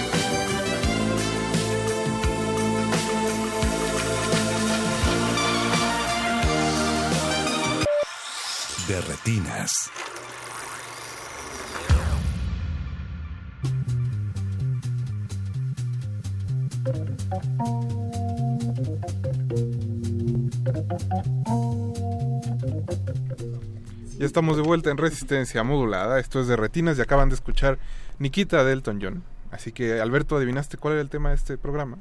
No, no, no sé. Jorge. Dice Pablo que cantantes famosos. No. No, lo siento, Pablo. Pero... Tampoco es monstruos como el tema del calabozo de los vírgenes. Bi- Biopics, ya que fue la de Elton John. No, tampoco. No. Esta noche vamos a hablar del cine del, sobre el muro de Berlín. Y para eso están aquí dos invitadas del Instituto Goethe México, Lucía Romero. Hola, buenas noches. Lucía, buenas noches. Y Marie Speckman. Marie, Hola. buenas noches. Gracias. Chicas, pues tienen un ciclo entre manos bastante interesante, dedicado precisamente, como decíamos, al muro de Berlín. Así es. Sí. Cuéntenos Pues- un poco, ¿cuándo empieza? ¿Qué va a haber? A ver, les cuento primero un poquito porque es grande el, el asunto. Pues se celebran los 30 años, obviamente, de la caída del muro. Entonces, como Instituto Cultural Alemán, pues es una celebración muy especial para, para nosotros. Y esto empieza la próxima semana, el lunes 4 a las 6 de la tarde. Es la inauguración de una exposición que se llama Berlin Wonderland. eh, 1990-1996, los años salvajes revisitados o revistos. Eh, va a estar de, en- de noviembre a enero en el Goethe Institute, ahí la pueden ir a ver, la entrada es libre, eh, pueden ir de martes a, a domingo, ¿no? En horarios como de 10 a 7 de la noche. Entonces, empezamos con esto, que justamente es, esta exposición nos cuenta cómo, cómo fueron esos primeros años, gloriosos, por así decirlo, para muchos, de lo que fue eh, una parte de Berlín del Este, que se conoció como Berlín Mitte. Esta parte eran como casas abandonadas, eh, lugares eh, comercios y demás que habían quedado como una especie de vacío jurídico ahí, medio sin dueños, medio sin nada. Entonces esto dio oportunidad a que mucha gente, tanto del mismo este como del oeste y de todo el mundo, llegara a esa parte de Berlín a ocuparla y a crear espacios de cultura, de arte, entretenimiento, es toda la escena tecno, ¿no? Que ya venía, pues ahí tuvo un, boom muy muy grande durante los inicios de los 90. Entonces todo era como una utopía artística muy bonita que fue retratada por, ahora les digo los nombres, eh, Ben de Biel, eh, Hendrik Rau, Philipp von Recklinghausen, Stefan Schlingin y Hilmar Schmutt Ujú. fueron los fotógrafos. Buena pronunciación de decir. Gracias. O- Oye, es que lleva ya un año en esto que Lucía. Sí, pues ya, algo tiene que haber obviamente aprendido. se Se nota, nota- se nota el trabajo diario, sí, sí, Sí, todo, diario, diario, Diario, ¿verdad. Marito? Muy buena Muy bueno, pronunciación, muchas de gracias. verdad, de nada. Y bueno, estos fotógrafos eh, retratan cómo fueron esos, esos primeros años de utopía artística y creatividad y libertad, pero también just, eh, van pasando el tiempo, entonces empieza a haber ya como más orden y entonces en estas casas ocupadas, estos edificios, pues la gente, los artistas tienen que salir porque ya llegaban las inmobiliarias, ya llegaban otro tipo de la urbanización, poner orden en este Berlín del Este, un poco tierra de nadie y es justo lo que a través de estas fotografías se va a poder ver en el Goethe Institut estos estos años gloriosos de del Berlín del Este. ¿No? Chicas, pero bueno, creo que primero deberíamos de poner un poco en contexto a lo que Ujú. escuchas. Eh, no sé si nos puedan contar sobre cómo es que, digo, no precisamente sobre cómo nace el muro de Berlín, porque creo que todo el mundo sabe, espero. Y si no, ahorita terminando el programa, un, Les sea- damos un Wikipedia. Aunque sea una enciclopedia ahí la salvado. Una encarta, ahí tengo mis discos. Eh, Carta 96. Encarta Pero más bien sobre, digamos, estas dinámicas que había entre los dos lados de Alemania antes de la caída del muro y que dan precisamente lugar a lo que dices, ¿no? Que esta medio tierra de nadie que quedó ahí perdida. Pues Mari nos puede contar un poquito más sobre pues cómo eran las, las dinámicas en las dos. Ajá. Pues creo que es muy importante decir que el muro es algo como el símbolo de la Guerra Fría, ¿no? Entonces no solo de, de una Alemania dividida, pero también del mundo dividido entre este y oeste, capitalismo y pues Socialismo. socialismo, comunismo. Em, pero también en la Alemania, claro que sí, hubo una división em, entre em, el oeste, área al inicio de Inglaterra, los Estados Unidos y Francia, y en el este de la Unión Soviética, y se formó esta parte de la RDA. Y em, en este sistema de la RDA, en el este, hubo mucho control para la gente, no hubo libertad por ejemplo, para artistas, pero también para la gente regular. Y por eso hubo este, pues, mucha gente tuvo este deseo de huirse, ir al oeste para empezar una vida nueva, ¿no? En, en libertad, donde puedes expresarte, decir lo que quieres, lo que opinas, sin, te- sin tener miedo del, del Estado. También, ¿cómo, cómo era un poco el, el cine de esos años del lado del este? Porque el oeste creo que es como más fácil identificar a los grandes autores alemanes de esos años, ¿no? Todavía algunos todavía están vivos trabajando. Eh, pero el este creo que es un poco más eh, desconocido, como era el- precisamente el, el- el funcionamiento cultural, digamos, de ese lado del muro. Sí, porque hubo muchas reglas, muchas reglas. Em, un cineasta muy conocido, por ejemplo, es Konrad Wolf, em, que pues su familia tuvo em, una, pues diría, relación buena Con con, el con el partido. Estado, por eso se podría decir que tuvo más, más derechos de hacer lo que, que quiso. Em, y estuvo un poco más crítico que la mayoría, pero en general, si estuviste crítico del sistema, tuviste problemas con el Estado. Por, por eso no hay tan, pues, tantas películas, por ejemplo, críticas del sistema de este tiempo. Y todavía hoy no hay tantas películas, o pues en general no hay muchos cineastas que tratan de este, este, este tema, de este sistema, sí, controlando. Ahora es que además eh, de la exposición, pues esta celebración por el 30 aniversario viene acompañado pues precisamente de un ciclo de cine. Exactamente. Aquí fuiste la pues la curadora. Sí, se Eh, decir. entonces, pues cuéntanos, porque ya vimos, bueno, ya en, en- en la página del eh, Get, pues se puede ver qué es lo que programaste. Cuéntanos un poco. Porque Sí. viene bastante interesante. Son películas, sobre todo contemporáneas, justamente algunas que hablan de los eh, años eh, 70, 80, algunas ya 90, ¿no? Entonces, cuéntanos un poco al respecto. Em, pues tenemos la suerte de en este año colaborar con varias sedes en la Ciudad de México. Eh, colaborar- eh, colaboramos con la Cineteca Nacional, em, Museo Memoria y sí, Tolerancia. y Centro de Artes Vivas, que van a mostrar diferentes películas em, sobre el muro este oeste, la caí- eh, caída y los años después. Y también tenemos este siglo en nuestro instituto, en el auditorio de nuestro Goethe Institut. Todos los martes a Sí. las 8 de la noche a partir del 12 de noviembre, entrada libre. Exacto.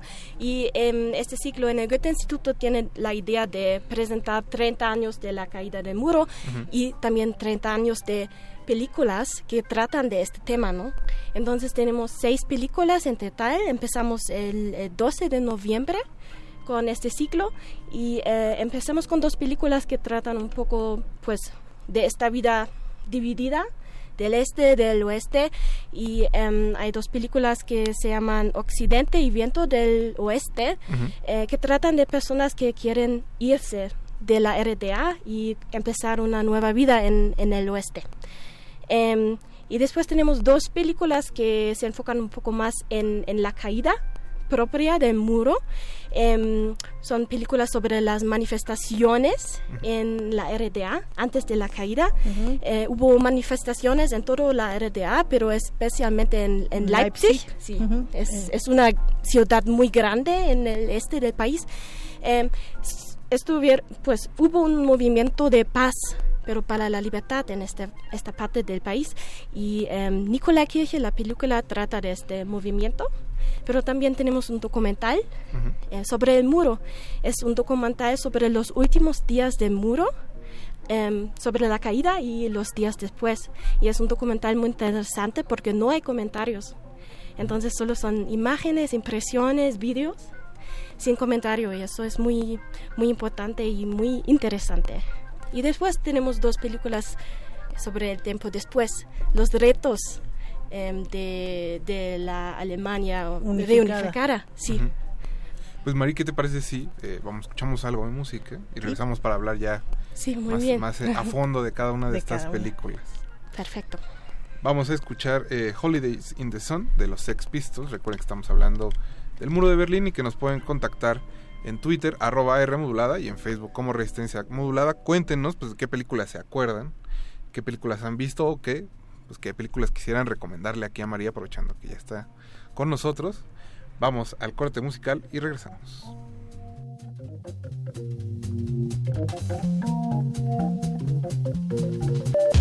de.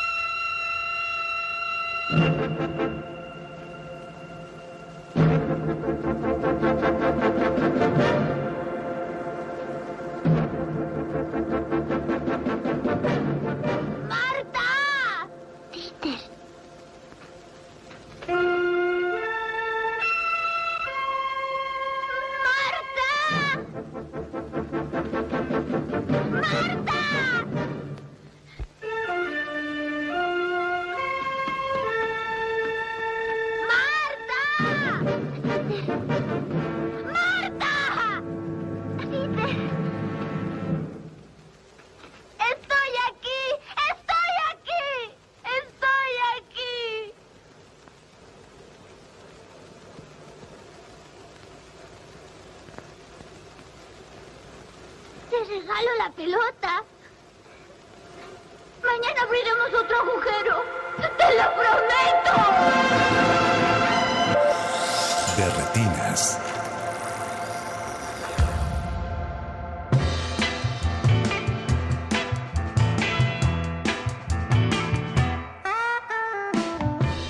Acabamos de escuchar Holidays in the Sun de los Sex Pistols y después un pedacito, un fragmento de la película El Niño del Muro, eh, dirigida por Ismael Rodríguez, que decíamos ya aquí en el corte que es un proyecto bastante extraño en su carrera, porque bueno, es una película sobre el muro de Berlín que se filmó en España y pues hablada en español, entonces está bastante interesante. De las más ¿La llegaste a ver de niño, Jorge? Imagino en el 9. Sí, en el 9 varias veces en casa de mi abuelita. Sí, sí, sí, es un dramón. Te lo prometo. ¿Tú, Alberto? No, es que en mi caso, este, también, en este caso no, no mi abuelita, pero sí mi, mi mamá, era fan de la película, no sé por qué. Es que Oye, cómo no, está bien hecha. era- eso sí. Ah, no, sí, claro. Entonces, como que sí, estoy muy familiarizado con esa película desde, desde niño. ¿Y era una chilladera también en tu casa? Este, un poquito. ¿Con cuál lloraban más? ¿Con La vida es bella o con esta? No, con la vida es bella llorábamos, pero por otras razones. Conmigo era esa y este, Prudente Marcelino, ahorita que... Marcelino Panivino es una Marcelino. lloradera. Sí, sí, sí. Es lloradera. Había, había varias. Pero bueno, esta es quizá la película que yo más recuerdo sobre el muro de Berlín, lo cual tal vez sea también un poco extraño. Yo tengo esa Les pido una disculpa. y un capítulo especial de Alvin y las ardillas que iban a, a Alemania. No, ¿En bueno. serio? En serio. Alberto. En serio, no sé por qué en la televisión pusieron un capítulo especial donde Alvin y las ardillas iban a Alemania. A tirar el muro. No, no, no, iban a hacer Lo un concierto. canciones. ¿En, medio- en el muro? Pues no, bueno, en una de las... eh, es que no me acuerdo a dónde- cuál de las dos partes iban. Pero o sea, el hecho es de que obviamente había una familia que quería también cruzar. Sí, sí, sí. Y obviamente, mágicamente con Alvin y las ardillas, este, pues sí podían cruzar. Por la cara que hizo Mari, asumo que esta película no se vio en Alemania. Nunca he escuchado esta película, Y- y pero voy a checarla ahora. Y, y claro me que supongo sí. que no estará en el ciclo. No. El programa este, no, pero hay otras no. dos películas que... Quizá para los 60 años. Puede ser. Tal vez. Para los 35, Si 40. Fundación Televisa quiere también. Pero hay Eh, otras películas alemanas que sí, sí sí. programaste, que son Sí. ya contemporáneas, ya son frente Sí. que ocurrió en finales de los 90, fines de los 2000. Exacto, Cuéntanos un poco. sí. Em, Más bien nos decías que las habías, digamos, como dividido en, en bloques temáticos, Sí. ¿no? Las Eh, primeras dos estaban dedicadas a la vida justo cuando cae el muro, ¿no? Sí, exacto. poquito antes, Pues ¿no? es eh, una cronología, pues, en el orden de las historias que cuentan Ujú. las películas. Y em, empezamos con Occidente, que pues trata de este tiempo cuando hay el muro y hay una mujer, una madre con un hijo pequeño y se quiere ir de la RTA. Em, se va al oeste y por acá tiene muchos problemas porque las autoridades y especialmente el CIA se, se interesan mucho por su pasa- pasado porque tuve, eh, tuvo un exnovio y se supone que él estuvo algo como un espía doble de la Unión Soviética. Y también tenemos Viento del Oeste, em, se- que trata de este tema un- de una manera un poco diferente, más joven. Tenemos dos hermanas en, en la RDA, muy, pues, muy deportivas y tienen un gran futuro en la RDA. em, pero conocen a dos chicos del oeste y se enamoran y quieren huirse. Y esa, en Viento del Oeste, la música es muy buena, es muy, eh, sí, obviamente finales de los 80 y es Depeche Mode, The Pa' Cure, sí está muy, muy lindo todo lo que es el soundtrack de esa película. Mari, ¿tú ¿Cómo crees que ha cambiado precisamente el cine que se ha hecho sobre el muro o, el, o cómo han abordado, digamos, pues los alemanes el tema en esos primeros años en que cayó y ahora que ya estamos pues, a 30 años de distancia que pues, es prácticamente creo la edad que tenemos más o menos todos en cabina. Em, muchas gracias. Creo que em, pues duró unos años hasta que tu- tengamos tuvimos un pues una vista más crítica sobre todo lo que pasó. Em, claro que sí, en el tiempo, tiempo del muro hubo mucha gente que quiso hu- huir, Ujú. irse al oeste, pero ahora em, también tenemos una mirada más crítica. Los- las ventajas, las desventajas de ambos sistemas. Y también una nueva perspectiva es pues el sistema que tenemos, tenemos hoy en día. Tenemos un, una Alemania grande y sí hay muchas, muchos aspectos positivos, pero también muchos retos. Em, retos como el racismo, por ejemplo, que es muy actual en estos días, también en la Alemania, como en el resto del mundo, y em, especialmente, por ejemplo, en la parte que antes eh, estuvo pues la RDA. Y em, la pregunta ahora en muchas películas, en la literatura también es ¿por qué? ¿De dónde viene este racismo, por ejemplo? Y es posible de verdad reunir estos dos sistemas que tuvimos por 30, 30 años casi em, en, en un país grande ahora. Suena pesado. Sí, sí, así es. Corazón no lo pudo resolver Ismael Rodríguez. ni Alvin ni la sardilla. Sí, ya me acordé que eh, más bien era una, una niña que quería cruzar. Este, porque no, este, hace tiempo que no ve a su papá. Obviamente, desde que, porque se supone que la película, no sé, digo, no sé por qué, se supone que apenas habían este, puesto el, el muro. Entonces, por eso estaban separados. Ya. Entonces, Qué pues bonito. Alvin ayuda. El Alvin poder de la música y los dibujos animados. Sí, ay- ayudan a, a la niña para que pueda ver a su papá. Eh, Mari, pues ahora sí que cuál es el siguiente como bloque temático dentro del ciclo. Pues em, el segundo bloque trata del muro de- y su caída. Entonces los últimos días o pues años del muro, como ya dije, hubo muchas manifestaciones en la RDA. La, la gente, a la gente no le gustó el sistema, que no hubo libertad. Hubo eh, manifestaciones y una de las películas que se llama Nikolaikirche, pues iglesia Nicolai, algo así, em, trata de estas manifestaciones, pero de la perspectiva de una familia em, muy respetuosa en la RDA, porque el hijo, por ejemplo, trabajo, eh, trabaja para el ministerio de la RDA, Mm. el Ministerio de Seguridad. Eh, que, eh, eso significa que también es algo como un espía intenta encontrar los secretos de la gente que quiere irse, por ejemplo. Em, y la hija de esta familia decide estar parte de este movimiento de paz y para la libertad. Y claro que sí, eso crea muchos problemas en esta familia.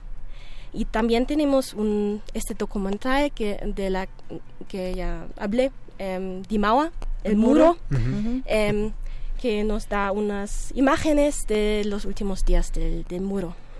Perfecto. Mari, ¿qué te parece si escuchamos un poco más de música y Sí. regresamos para, para abrochar el programa? Eh, la siguiente canción es de Leonard Cohen y se llama First We Take Manhattan. No se despeguen, recuerden que están en Derretinas.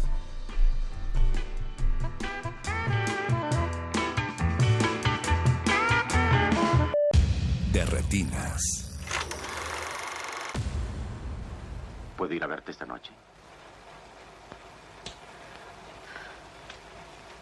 ¿Tú qué crees? Yo. ¡Te regalo la pelota! ¡Mañana abriremos otro agujero! ¡Te lo prometo!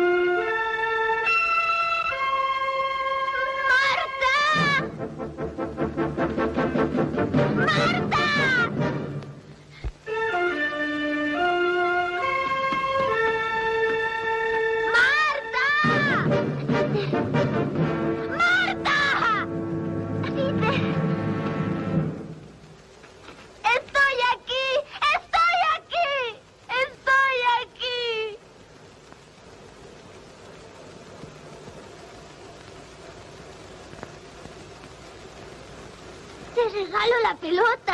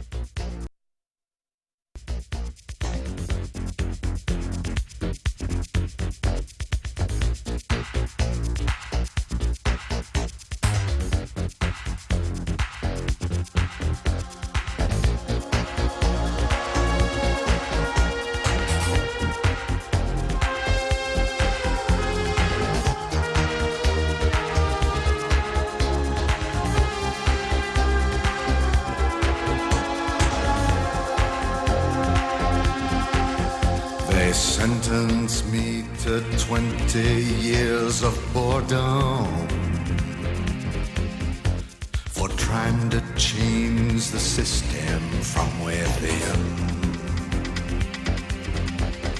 I'm coming now, I'm coming to reward them. First, we take Manhattan. Then we take Berlin.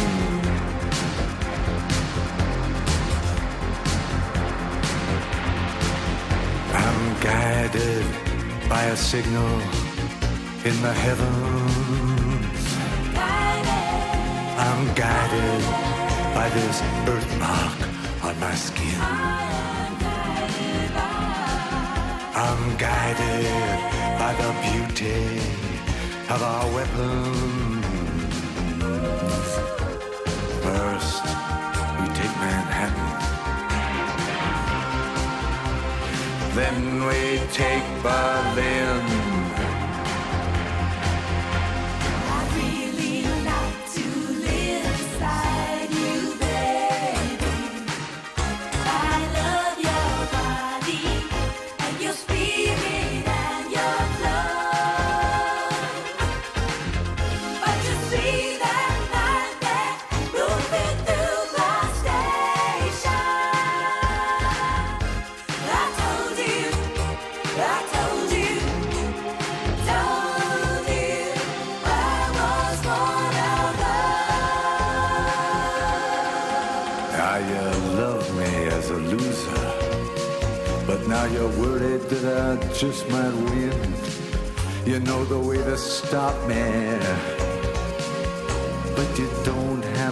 Discipline.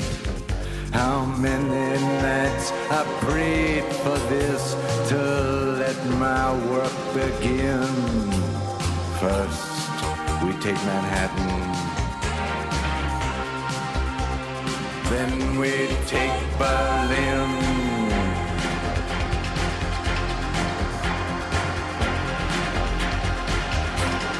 I don't like your fashion business, mister.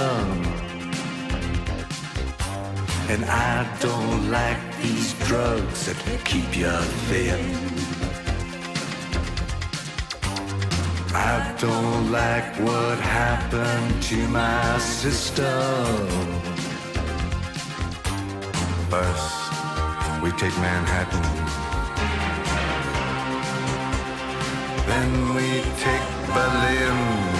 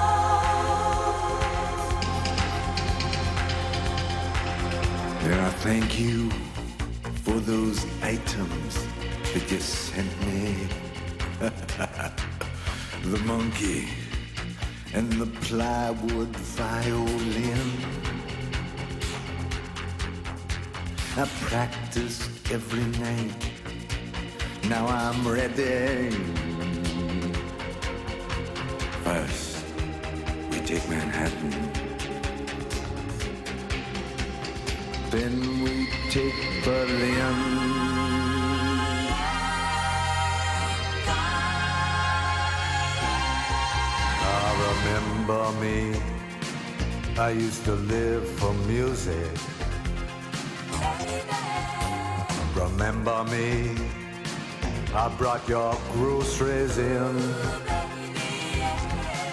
Well, it's Father's Day, and everybody's wounded. First, we take Manhattan. Then we take Berlin.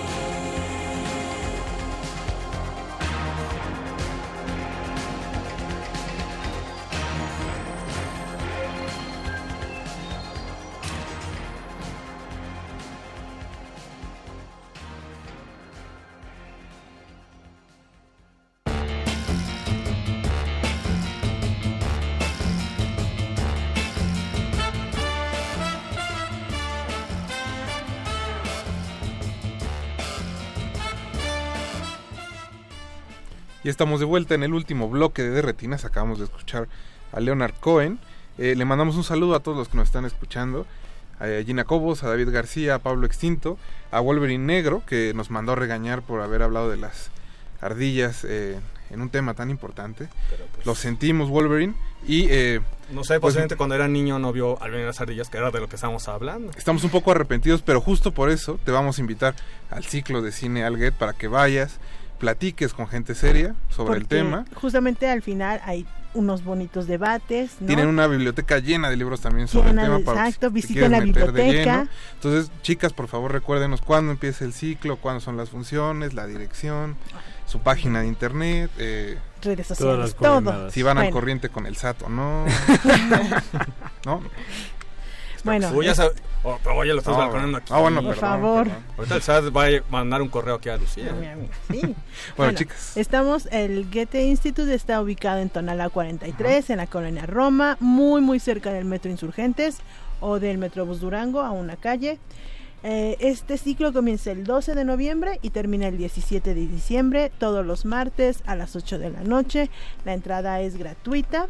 Tenemos un auditorio amplio y grande y muy cómodo para que vean las películas muy como se debe, sí, muy bonito, como se debe de ver. Lleven suéter, porque luego está un poco fría la sala. Ah, exacto, hace un poquito de frío porque está climatizada, pero les decimos que generar el aire acondicionado y la intención también de este de este ciclo es que al final eh, pues expertos de cine y también algunos académicos eh, hagamos debates al final de, de cada película para pues sí interactuar con el público que nos que nos visita la verdad se arman bastante buenos los, los debates y las sesiones de preguntas y respuestas Sí, me- verdad Me, me consta, me consta Me que consta, llega un público que ya es de casa. De digamos casa, así, sí, así es. Que se, se apasionan mucho con las películas, con los, con los debates, quieren opinar mucho. Siempre un, siempre un debate apasionante, garantizado. Sí, eso sí. o sea que es película, debate, ¿qué más quieres? Entonces, ¿a ti cuál toca, Navarijo?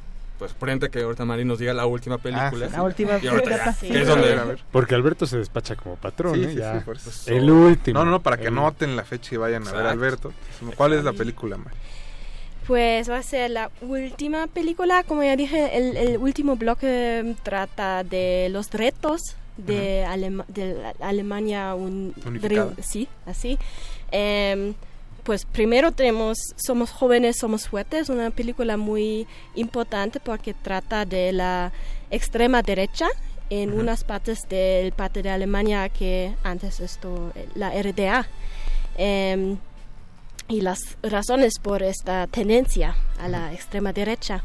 Y como última película tenemos Berlin is in Germany el 17 de diciembre. Sí. ¿Estás listo, Alberto? Ya estoy ¿Ya la viste? Ya la vi, en su A ver, momento. cuéntanos, ¿qué tal? Pues, curiosamente, eh, de- uno de los momentos, eh, motivos por los que escogí, además de que me gustó, por supuesto, la película, eh, es de que el director, es la ópera prima de un, eh, un director eh, que hace unos meses pudimos ver su tercer película, que se llama Berlin Calling, que por ejemplo hicimos ahí, hubo una, eh, un debate. También acalorado. También acalorado. Intenso. Había señoras que decían, no, el tecno no es música, eso... ¿Eso qué? ¿Eso qué? Uy, mira, le tocaron Homero un vals que le duele. Sí, Alberto. dije, ¿qué pasó? No, y se puso, se puso interesante la, la discusión en torno a- al tecno, en torno a Berlín. Y bueno, el director... Esto no es Berlín. Esto no es Berlín, exacto. Se, se puso en- enojado el, el señor. Este, pero eh, justamente, eh, como menciona Mari, eh, el director se ha interesado en eh, hablar de la Berlín eh, contemporánea. No solo en la, la escena electrónica o la escena tecno, sino de los habitantes. En ese caso, como un eh, eh, presidiario, pues tiene que regresar a la vida, pero ahora, pues ya en una Alemania unificada. Entonces, pues de eso va básicamente la, la Martes película. 17 de diciembre a las 8 de la noche para que puedan Berlín platicar con. Alberto. Apuntado. Exacto. Mari, Lucía, muchas gracias por haber venido esta noche. No, pues Muchas gracias a ustedes. Nos estamos viendo en el, en el Get. Los Sí, esperamos el ojalá. 4 para la inauguración en el Goethe Institute, en Museo Memoria y Tolerancia. También chequen ahí las redes y la página de Memoria y Tolerancia. Por ellos, sus funciones son los sábados. Y el Centro de Artes Vivas, que es sábado y domingo. Perfecto. Pues así llegamos al final de otro de Retinas. Le agradecemos mucho a don Agustín Mulia que estuvo en los controles, Alba Martínez en continuidad y Mauricio Orduña que estuvo en producción. Alberto, buenas noches. Buenas noches, Rafa. Jorge, buenas noches. Gracias, Rafa. Buenas noches. Recuerden que Resistencia Modulada acaba hasta las 11 de la noche. Todavía hay mucha música por delante. Mi nombre es Rafael Paz y los voy a dejar en la compañía de Hedwig and the Angry Inch. Esto es Tear Me Down. Nos vemos, nos escuchamos el próximo martes.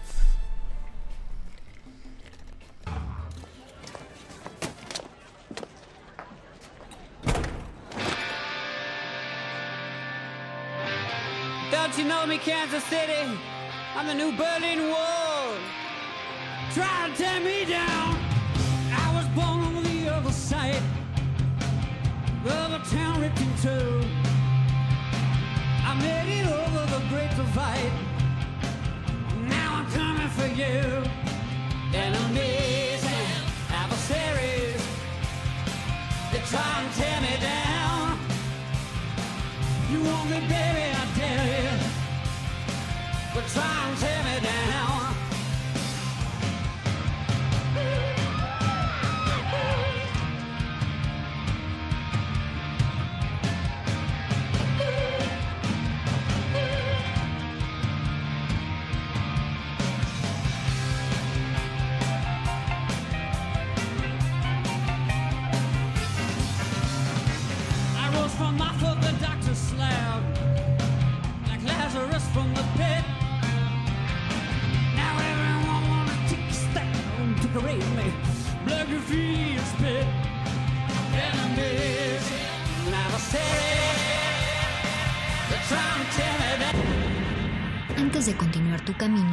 recuerda, no hay películas sin defectos. Si los buscas, te convertirás en crítico de cine. De, re- de retinas.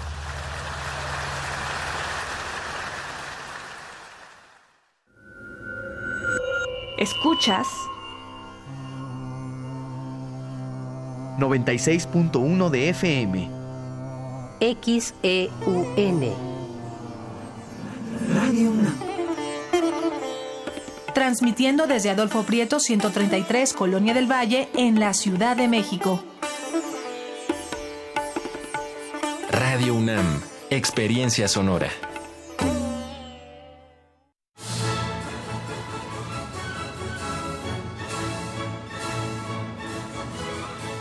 Escuchar una partitura de quien la escribió es un regalo. Es una oportunidad para entender las piezas desde su concepción. Los compositores interpretan. Un programa de Juan Elguera para contactar con los creadores de la música clásica. Acércate a su ejecución, melodías, biografía y contexto todos los domingos a las cinco y media de la tarde. Por el 96.1 de FM.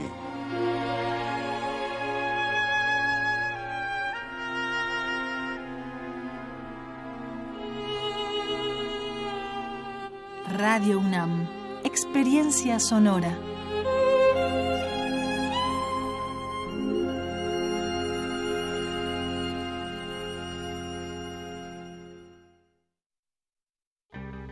El dengue es una enfermedad que se transmite por el piquete de un mosquito que crece en el agua.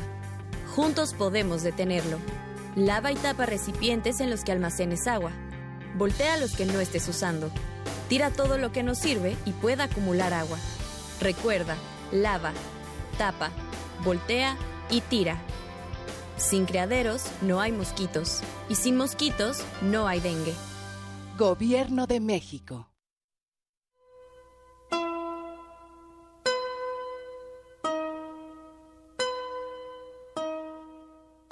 Como siempre, cuando me alejo de ti, me llevo en las entrañas tu mundo y tu vida, y de eso es de lo que no puedo recuperarme. Frida Kahlo.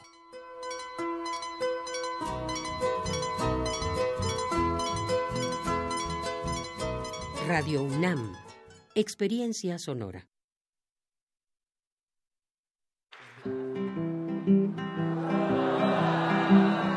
Gosto muito de te ver, leãozinho, caminhando sob o sol. Gosto muito de você, leãozinho.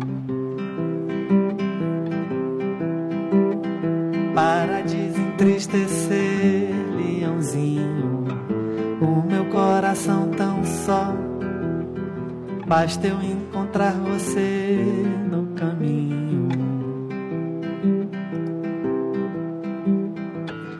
Filhote de leão, raio da manhã, arrastando meu olhar como um imã. Meu coração é o sol, pai de toda cor.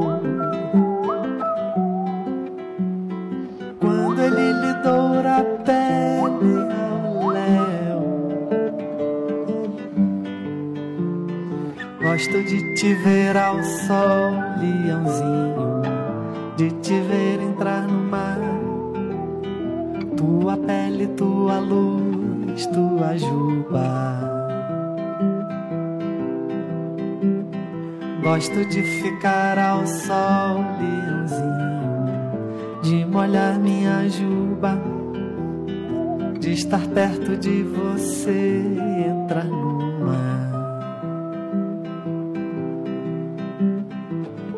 filhote de leão, raio da manhã, arrastando meu olhar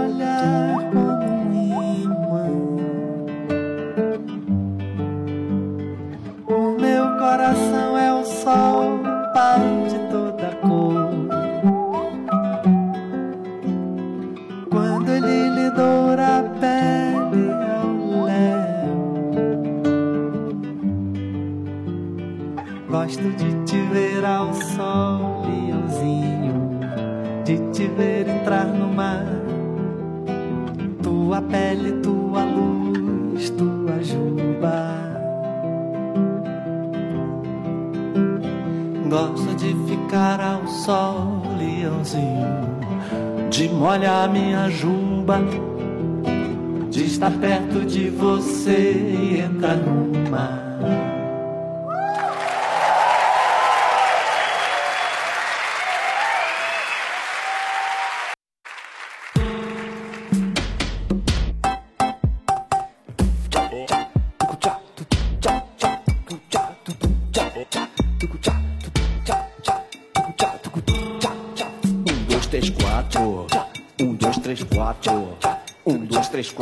7, 8, 9, 10, 11, 12.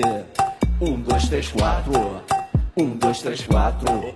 1, 2, 3, 4, 5, 6, 7, 8, 9, 10, 11, 12. Alexandrino, Alexandrino.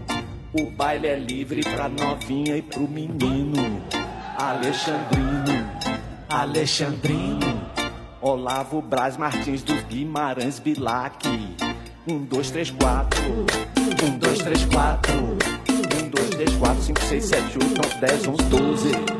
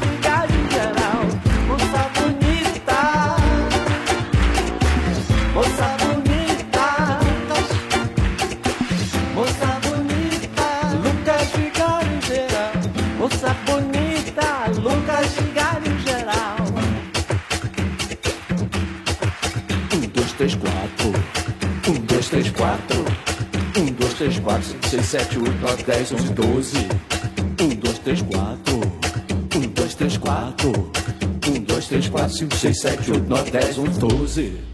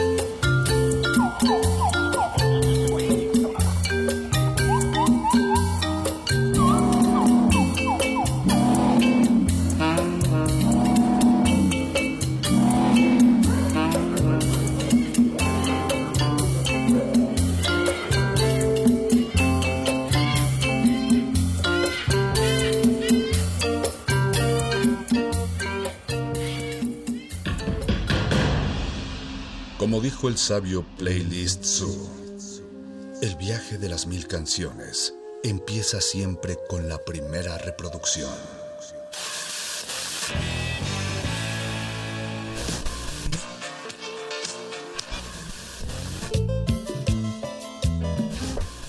A continuación, un maestro te abrirá la puerta de su lista de reproducción. El resto va por tu cuenta. Play listo.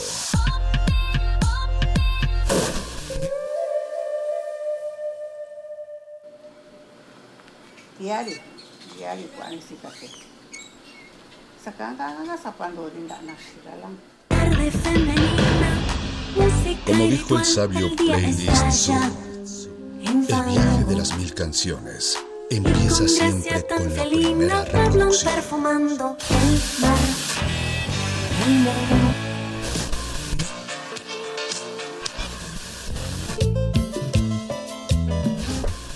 A continuación, maestro te abrirá la puerta de su lista de reproducción. El resto va por tu cuenta. Play listo.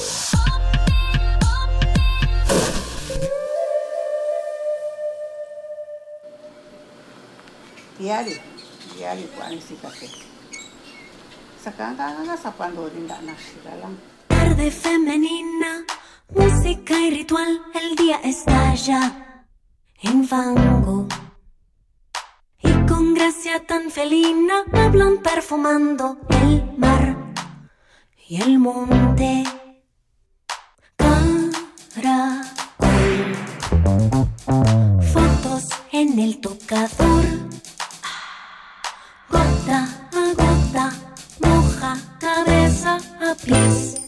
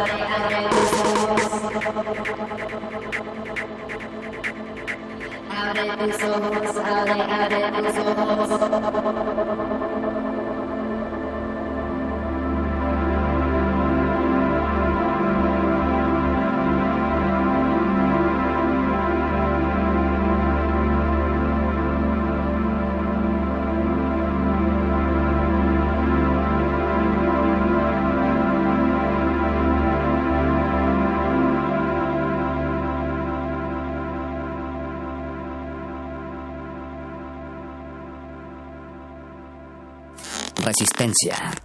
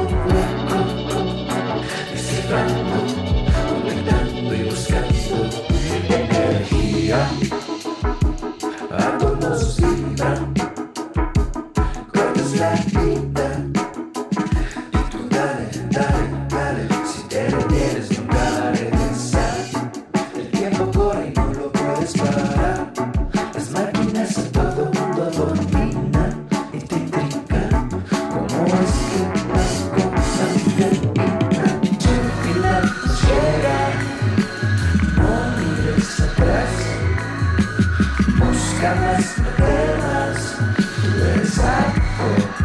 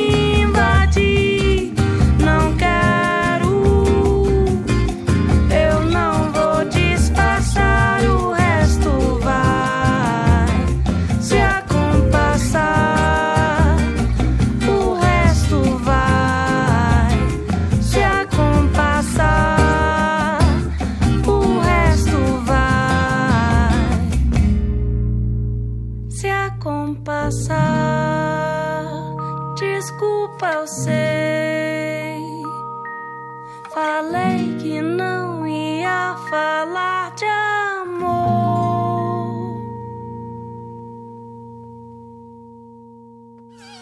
Resistência modulada.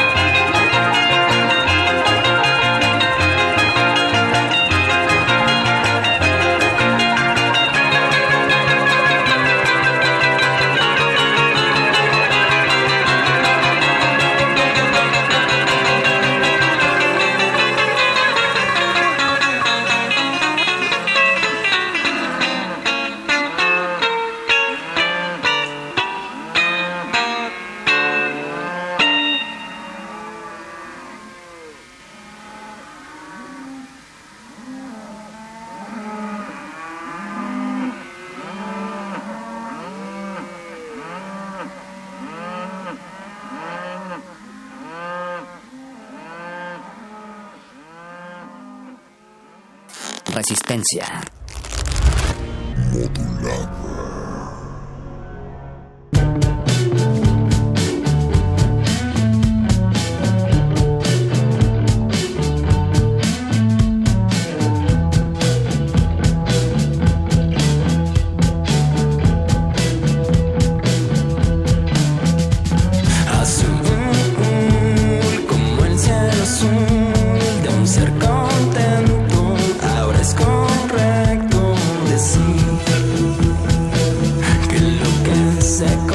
canción.